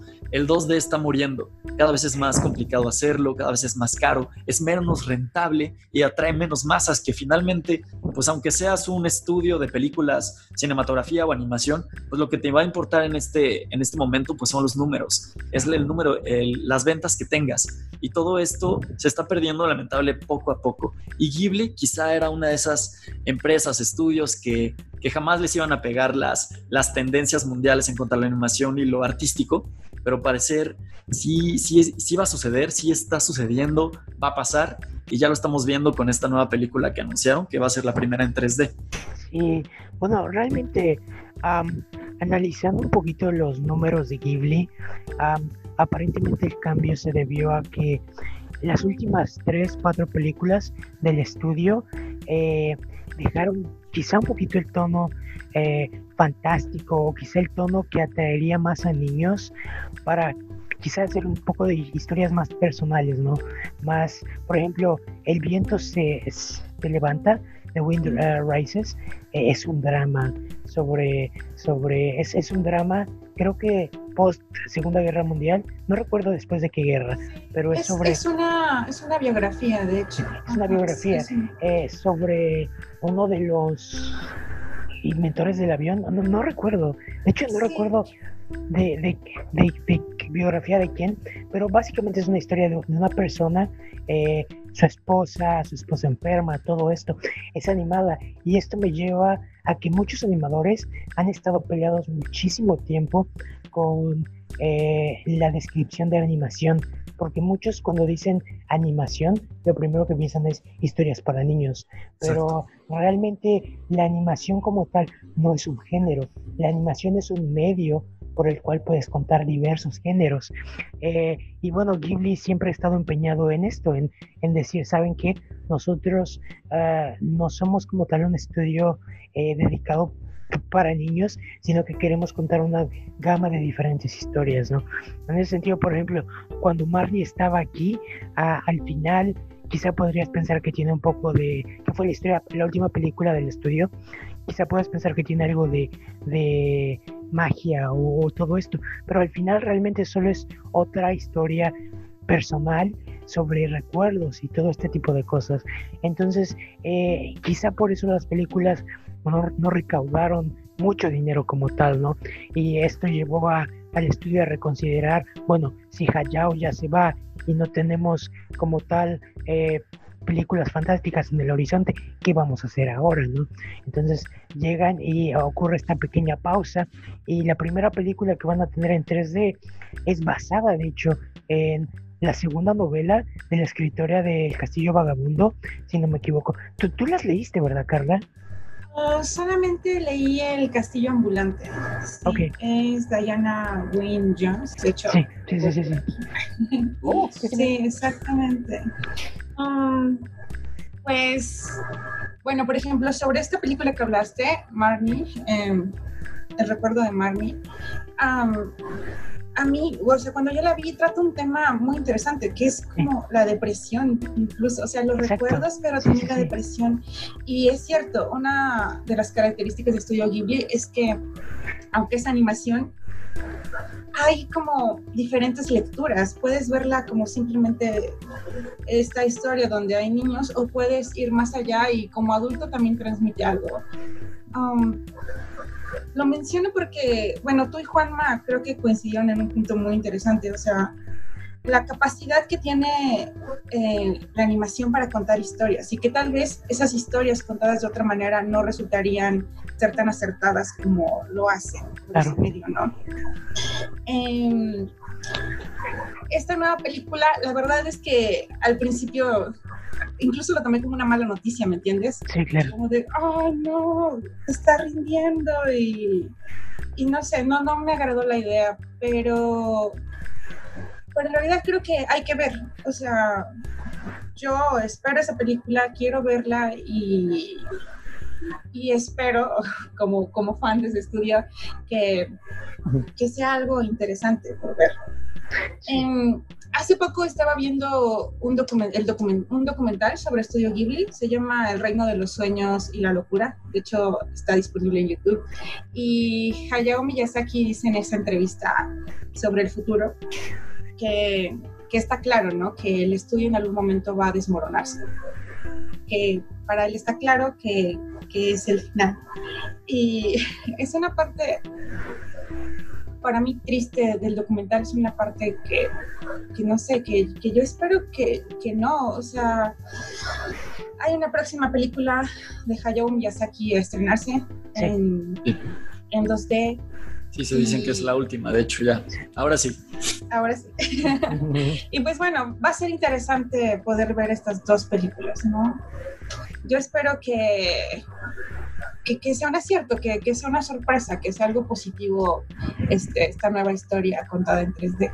De hecho, creo que, bueno, yo siento que su nueva estrategia va a ser en tratar de hacer películas en 3D que vendan para financiar las películas en 2D que quizás sean un poco más arriesgadas. independientes, claro. no tan eh, comerciales, no tan ah, ah. para el público de masas. Exacto. Y, habrá que ver cómo, cómo les funciona, porque realmente, como dice Carla, eh, perder a Estudios Ghibli eh, sería algo sumamente triste, porque ah, durante años ha sido parteaguas en, en esta forma de contar historias, historias eh, humanas, como decía Julio. por ejemplo, él mencionaba Totoro, que, que realmente es, si le quitas los elementos fantásticos, es la historia de, de dos niñas que su madre... la ausencia de su madre les genera un sentido de ansiedad ah, al, punto de poner en riesgo su, su integridad, ¿no? Sí, claro. Y quizás quizás las películas más fantásticas del estudio sean uh, Ponyo y sean eh, El viaje de Chihiro, pero pues fuera de eso creo que la mayoría de las historias son ah, no sé, muy, bastante aterrizadas. Sí, sí, sí. Eh, acuden a lo supernatural en, en, ocasiones muy específicas nada más. Sí, Carla.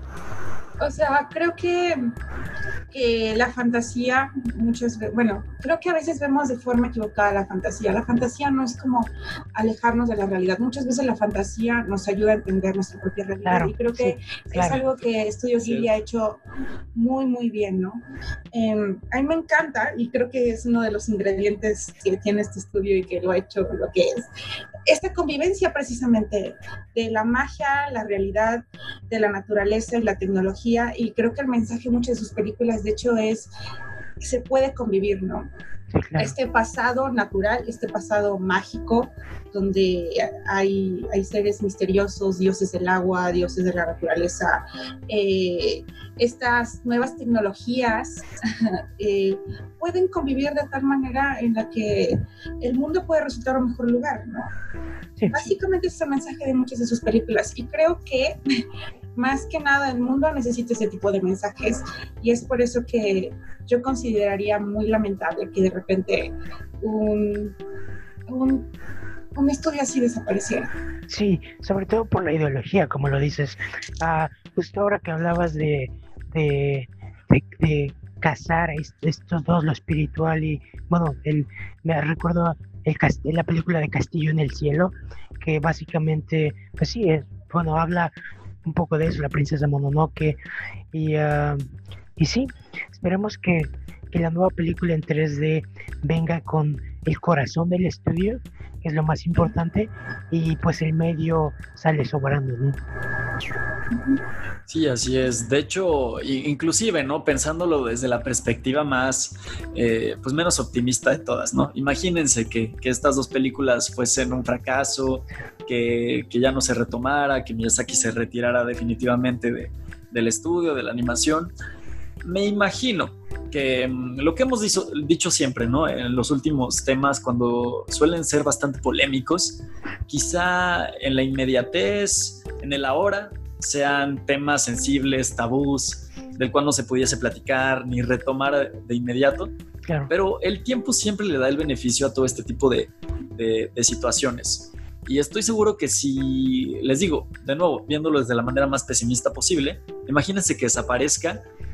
Por algo, la fotografía análoga química no ha desaparecido.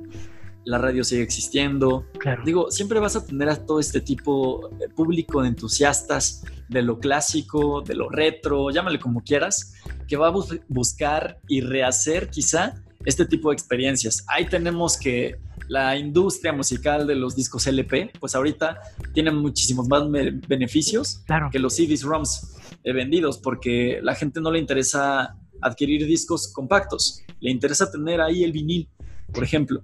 Y todo este tipo de experiencias que retomen o que reculen un poquito de, la, de lo que tuviste en el pasado, pues va a seguir existiendo. Y ponle, por ejemplo, yo, yo, también tengo varios ahí, este, y, y, pues son, son estas cosas que lo, lo físico nunca va a desaparecer. Eh, y, y asimismo este tipo de experiencias tan orgánicas como lo puede ser la animación en 2D y un estudio tan pues tan importante para la animación del mundo como lo es Studio Ghibli, siempre va a tener un espacio para ahí, para los entusiastas. Y por qué no pensar que quizá en 10 años, 20, esto pueda retomarse, ¿no? Ya con, con otro tipo de cabezas, obviamente, de cabecillas, directores. Y, y eso es lo que quizá le hace falta al estudio, separarse un poco del tradicionalismo per se y quizá darle la oportunidad a nuevos, este, a nuevos realizadores, porque también, pues Miyazaki no va a durar para siempre y eso hay que entenderlo. La, la, creatividad se te acaba, tiene vigencia, todo tiene vigencia en esta vida y quizá eso es lo que necesite Ghibli. Si bien a mí tampoco me encantaba al principio esta película en 3D, pues quizá esto pueda ser una bocanada de aire fresco y por qué no combinar, ahí vemos, tenemos ejemplos con Into Spider-Verse, por ejemplo, que puedes combinar lo que te plazca y hacer un, un, nuevo, este, prácticamente un nuevo género en la animación, ¿no? Ahí yo, yo, yo lo dejo abierto para los que nos escuchan, para ustedes. Si es el final, pues que el final venga y que y homenaje siempre va a haber, este, y aunque nos genere bastante tristeza y nostalgia, pues las cosas también son hermosas porque duran poco, ¿no? Y, ah. y hay que verlo así también. Un programa lleno de, de, frases memorables, me encanta. Este... Porque Ghibli, Ghibli nos provoca eso, y es cierto, también. y no es ridículo ni cursi como decías hace rato, es pues ver este existencialismo, pesimismo, y no contarte, no decirle a los niños, oye, tienes que estar feliz todo el tiempo. Bueno, este, muchachos, pues sí, definitivamente, Studio Ghibli es uno de los eh, de las productoras más importantes, no solo para la animación, sino para los audiovisuales en general y la, y la cultura japonesa, o sea, en, en, en general, ¿no? Y pues digo, aquí nos podríamos pasar muchísimo, muchísimas horas platicando al respecto. Y lo que le platicábamos es que cuando salga esta próxima película, pues hacer un especial, ¿no? Así como lo hicimos con The Last of Us o lo haremos con The Umbrella Academy en unas semanas, pues hacer uno especial de Estudio Ghibli. Y pues Carla, pues es evidente, ¿no? Estás totalmente invitada. No solo para eso, cuando quieras este, venir. Y, y ya para dar... Este, aparte de eso, que ya lo apalabramos y hay que hacerlo. Lo vamos a hacer, ¿eh, Alex? ¿Estás de acuerdo? Ay, sí, claro. Es un pervertido de closet. Yo sé que está totalmente sí. de acuerdo. Ah, sí, sí, sí, claro. Sí, la verdad es que sí. Julio, ¿tú estás no de acuerdo? ¿no? más al respecto. Sí, ¿Tú estás de acuerdo en hacer el programa especial del erotismo? Sí. Aunque no le parezca tanto, en, en, el fondo sabemos que sí le parece. Pero bueno, para dar nuestras conclusiones, este, vamos a decir eh, nuestra película favorita del estudio. Yo ya la dije hace rato, La, la tumba de las luciérnagas. Me encanta, creo que es este, bastante, un poquito depresiva. Sí. Lloras un poquito, bastante. Y, y, pues muy diferente, digo, alejándose igual un poco de este ámbito sobrenatural, un poco más que las demás, quizá pero se las recomiendo si no la han visto, este, se las recomiendo bastante. No sé si sea mi favorita, creo que sí, es la primera que vi, la primera que me, que me hizo preguntarme mi propia realidad, quizá, eh, la manera en la que las animaciones podían da, contar historias tan adultas también, y me gusta bastante. Pero si no, yo creo que Totoro, Chihiro también, ahí están dentro de mi, de mi top 3. ¿Ustedes qué dicen, chicos? Julio, ¿cuáles son tus ah, favoritas? Yo sigo yo. eh, pues a mí me encanta este mi vecino Cotorro, como ya lo he dicho, el buen Totoro. Es la, la mejor cosa del mundo cuando. Sí, sí. Okay, y se fue. Maldición. Porque Totoro no quiso que habláramos sobre sí. él. Sí. Y sobre que está escondido en el bosque, la naturaleza y el tren del gato. Sí, claro, es como habla sobre Totoro y Totoro, oh, espera, no le digas al mundo que existo y congela la imagen. Algo curioso es que también a veces son películas que, que podrían dar miedo, ¿no? O sea, yo me acuerdo Sí. cuando vi a la bruja del viaje de Shihiro o cuando vi la aparición de Totoro, sí fue como, wow. Wow. Sí. Ah, porque Totoro te lo imaginas así como un Snorlax Sí. y, y no ruge y al principio es, Sí. pues, no diría que es amenazador, pero realmente nunca hace esto, ¿no? Venga, niñas, abrazar. Claro.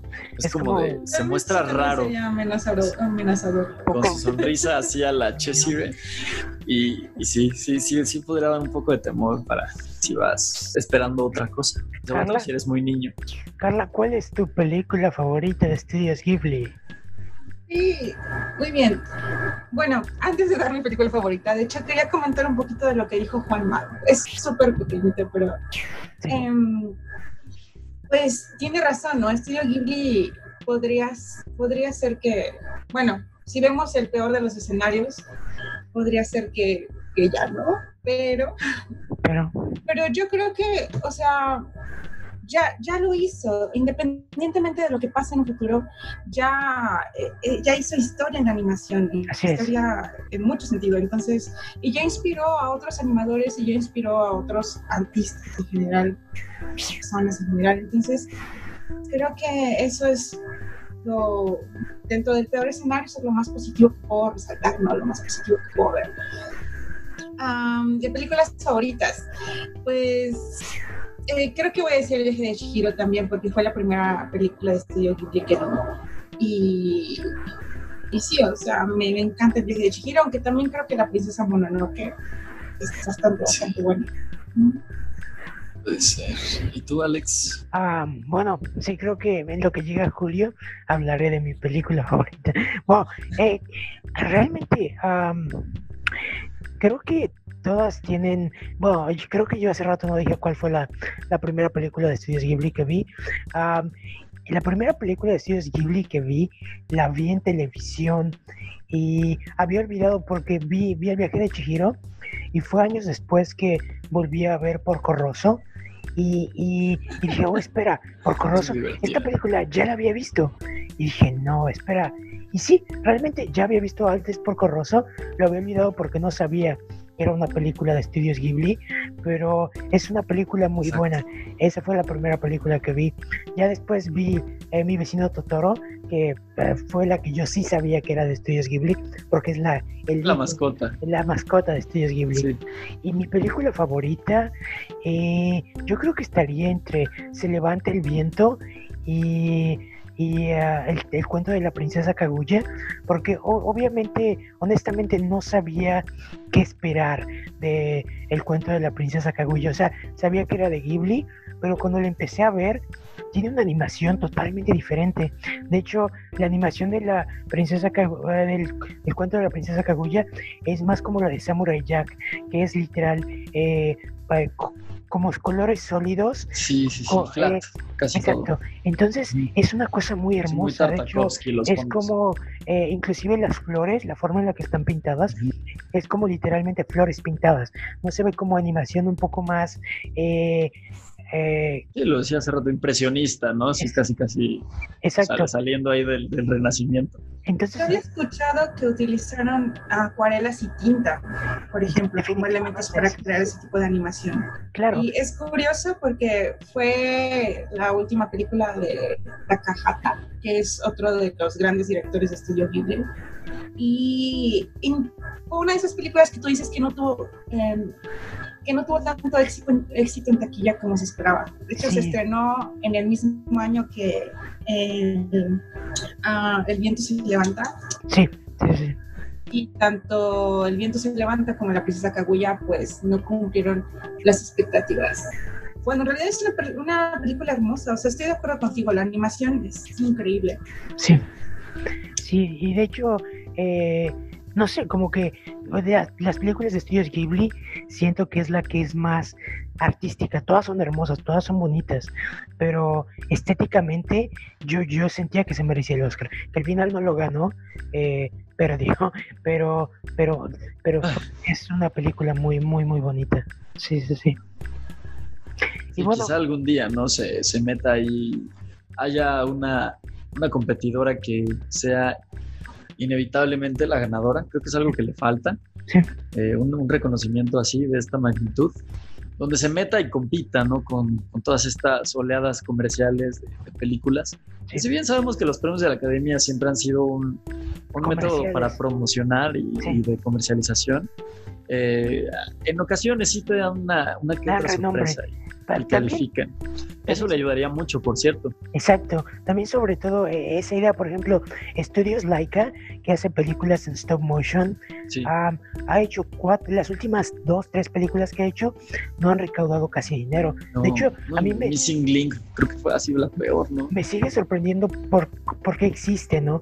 Y de hecho, yo, yo hace unos meses empezaba a temer que cerraran este, este, el estudio, ¿no? Sí. porque tal cual ingresos no hay. Sin embargo, ganaron, eh, estuvieron nominados al Oscar este año y ese, esa nominación, o lo ganaron, no, no, No, no, eh, bueno, estuvieron nominados al Oscar y con eso ya le dan al estudio vida, literalmente, solo por el hecho de estar reconocidos por la academia, Sí, sí, eh, sí. le dan Eso te eh, da dinero, aunque no lo crean. y, le dan prestigio, ¿no? Entonces, eso es lo- Prestigio, lo, dinero, reconocimiento, importante. reflectores. O sea, prácticamente están promocionando tu próxima película que sacas, porque Así es, pues, es, es una promoción bastante importante que, pues, que en la industria funciona así, ¿no? Sí. La- lamentablemente, digo, no sé si sea beneficioso para el arte, pero, pero pues sí, es, una, es un aspecto bastante importante. sí, de Y, hecho, y ojalá algún día le llegue, ¿no? Este reconocimiento que tanto, tanta falta le hace. quizá con la última película de Miyazaki, Quizá, quizá. Sí. Esperemos, ¿no? No, no sería. Porque también así funciona muchas veces, ¿no? Es como el reconocimiento por la trayectoria. Sí, que ha pasado sé. muchas veces. así pues, Hablando de Ennio Morricone, por ejemplo. de Ennio Morricone, que murió esta semana, que ha hecho increíbles Paz soundtracks. descanse. Eh, Uno de los eh, compositores más importantes para Hollywood. Literal estuvo desde la época de los westerns. Y, este, y el Oscar también le llegó en una época muy, muy tardada de su vida con, con este The Hateful Eight Sí, y, y Quentin Tarantino, ahí de la mano, con quien tuvo una relación bastante pues, ahí complicada entre declaraciones y nunca se, se supo bien, nunca hubo demandas de por medio, pero pues ahí los dos eh, hablaban mal y bien uno del otro. Sí. Y, y, pues sí, eh, compositor italiano de los más importantes para el cine, la meca. Carla, tú también lo conocías de su trabajo, ¿verdad? Sí, bueno, la verdad es que em, solamente tengo dos películas en la mente, eh, Malena y Cinema Paradiso. Y pues son dos películas que también a mí me gustan mucho. sí. Claro. Exacto, Cinema Paradiso es una película Sí. de amor al De hecho, eh, ¿Qué sería Cinema Paradiso sin nunca, nunca voy a olvidar el día en el que Yo creo. fui al complejo cultural universitario y vimos la versión alterna, bueno, vi con la gente ahí la versión alterna de Cinema Paradiso y de repente, eh, sí, y ha- hay, hay una, hay una parte donde, donde bueno, este, este director se reencuentra con el amor de su juventud y volteas y todo el mundo en la sala estaba llorando. Es una de las cosas más bonitas que he visto, todo el mundo llorando por la misma película, compartiendo el mismo sentimiento. Fue una cosa muy, muy interesante. o sea, para mí uno de los finales en el cine que, que más me hace llorar y que más me provoca emoción es precisamente el final de Cinema Paradiso. Sí. Con esta escena de los besos. Sí. Es increíble. No, sabía que existía esta versión donde se vuelven a encontrar. Ah, no, perdón, spoilers, pero sí, la, la versión, eh, la versión Yo extendida. ya estoy acostumbrado. La versión Ok. extendida. Lo siento, búscala, es muy buena. Ok, la voy a buscar. Es Julio, Aparenta sorpresa. Julio volvió, eh, se fue y volvió, no sé si se dieron cuenta, pero viene a solo a decir, a acabarnos de Se los hablar, ama que todo va a estar bien. a- viene a acabarnos de decir estar bien. por qué, ah, ya, ya es todo, nada más. No, yo estaba Sí, ¿no? jugando. Si quieres decir algo Está más. bien. Na- no, bien. yo les iba a decir, nos acabas de decir por qué te gusta el viaje de Totoro y luego ya acabamos. Ah, sí. El viaje de Porque a quién no le gusta, Alex. El Perdón. viaje de Totoro, claro. Está bien bonito. Viaja del árbol hacia la casa de las niñas. Panzoncito, Después- peludito. Wow. Ah, después viajan en un como gato Sí. a ver a su mamá. Al mismo Ah, tiempo es un Ajá. autobús, El tren. viaje, ven, ven, sí, sí es el viaje, sí es el viaje, sí, sí, sí. sí, a eso es me un viaje. refería, a eso me refería. También viaja a la, a la parada de autobús. Está muy bien bonito. Sí, vuela en Ah. una especie de pirinola Brilla, Ah, también sí, sí. y luego sin ella. Bueno, pues me gusta mucho porque fue de las primeras cosas que vi de Ghibli. Eh, creo que es una película muy enternecedora en muchos aspectos. A mí te le digo que me encanta es eso de que es capaz de separar la fantasía y lo humano de una forma tan, tan fácil, tan, tan disfrutable de ver. Y pues Totoro es un personaje entrañable, es simplemente muy bonito ese, ese malvado, no sé qué sea, Gatoso. espíritu, Es espíritu Lorax. Es el Lorax. quizá. Y el hecho de que también ya haya aparecido en otras películas, por ejemplo, como Toy Story, para hacerle un homenaje a Studio Ghibli en general, es increíble. Entonces, Totoro es, va a ser siempre mi favorito. Viva, viva Totoro. Viva Totoro. Vean, por favor, películas de Studio Carla. Ghibli. Ujú. Ahora en Netflix, Netflix Ah, man- sí, Netflix suscripciones. Exacto. Exacto. Sí, sí, sí. Para quienes sean suscriptores del servicio, ahí tenemos un gran repertorio, un gran catálogo de, de- del estudio. No están todas, pero digo, ahí están las más clásicas, muchas de las que hemos este, comentado en este programa. Está Totoro, está Chihiro, está la princesa Kaguya, ¿no? También La princesa Kaguya. sí. está por Corroso, hay Está muchas ahí. fabuloso. Este, typenlo en su buscador y ahí les van a salir bastantes películas. Y pues nosotros nos despedimos, muchachos. Ha sido un placer para nosotros estar con ustedes por otra semana. Y Carla, el placer que estés aquí, inexplicable. Hazlo más seguido, estás invitada cuando quieras.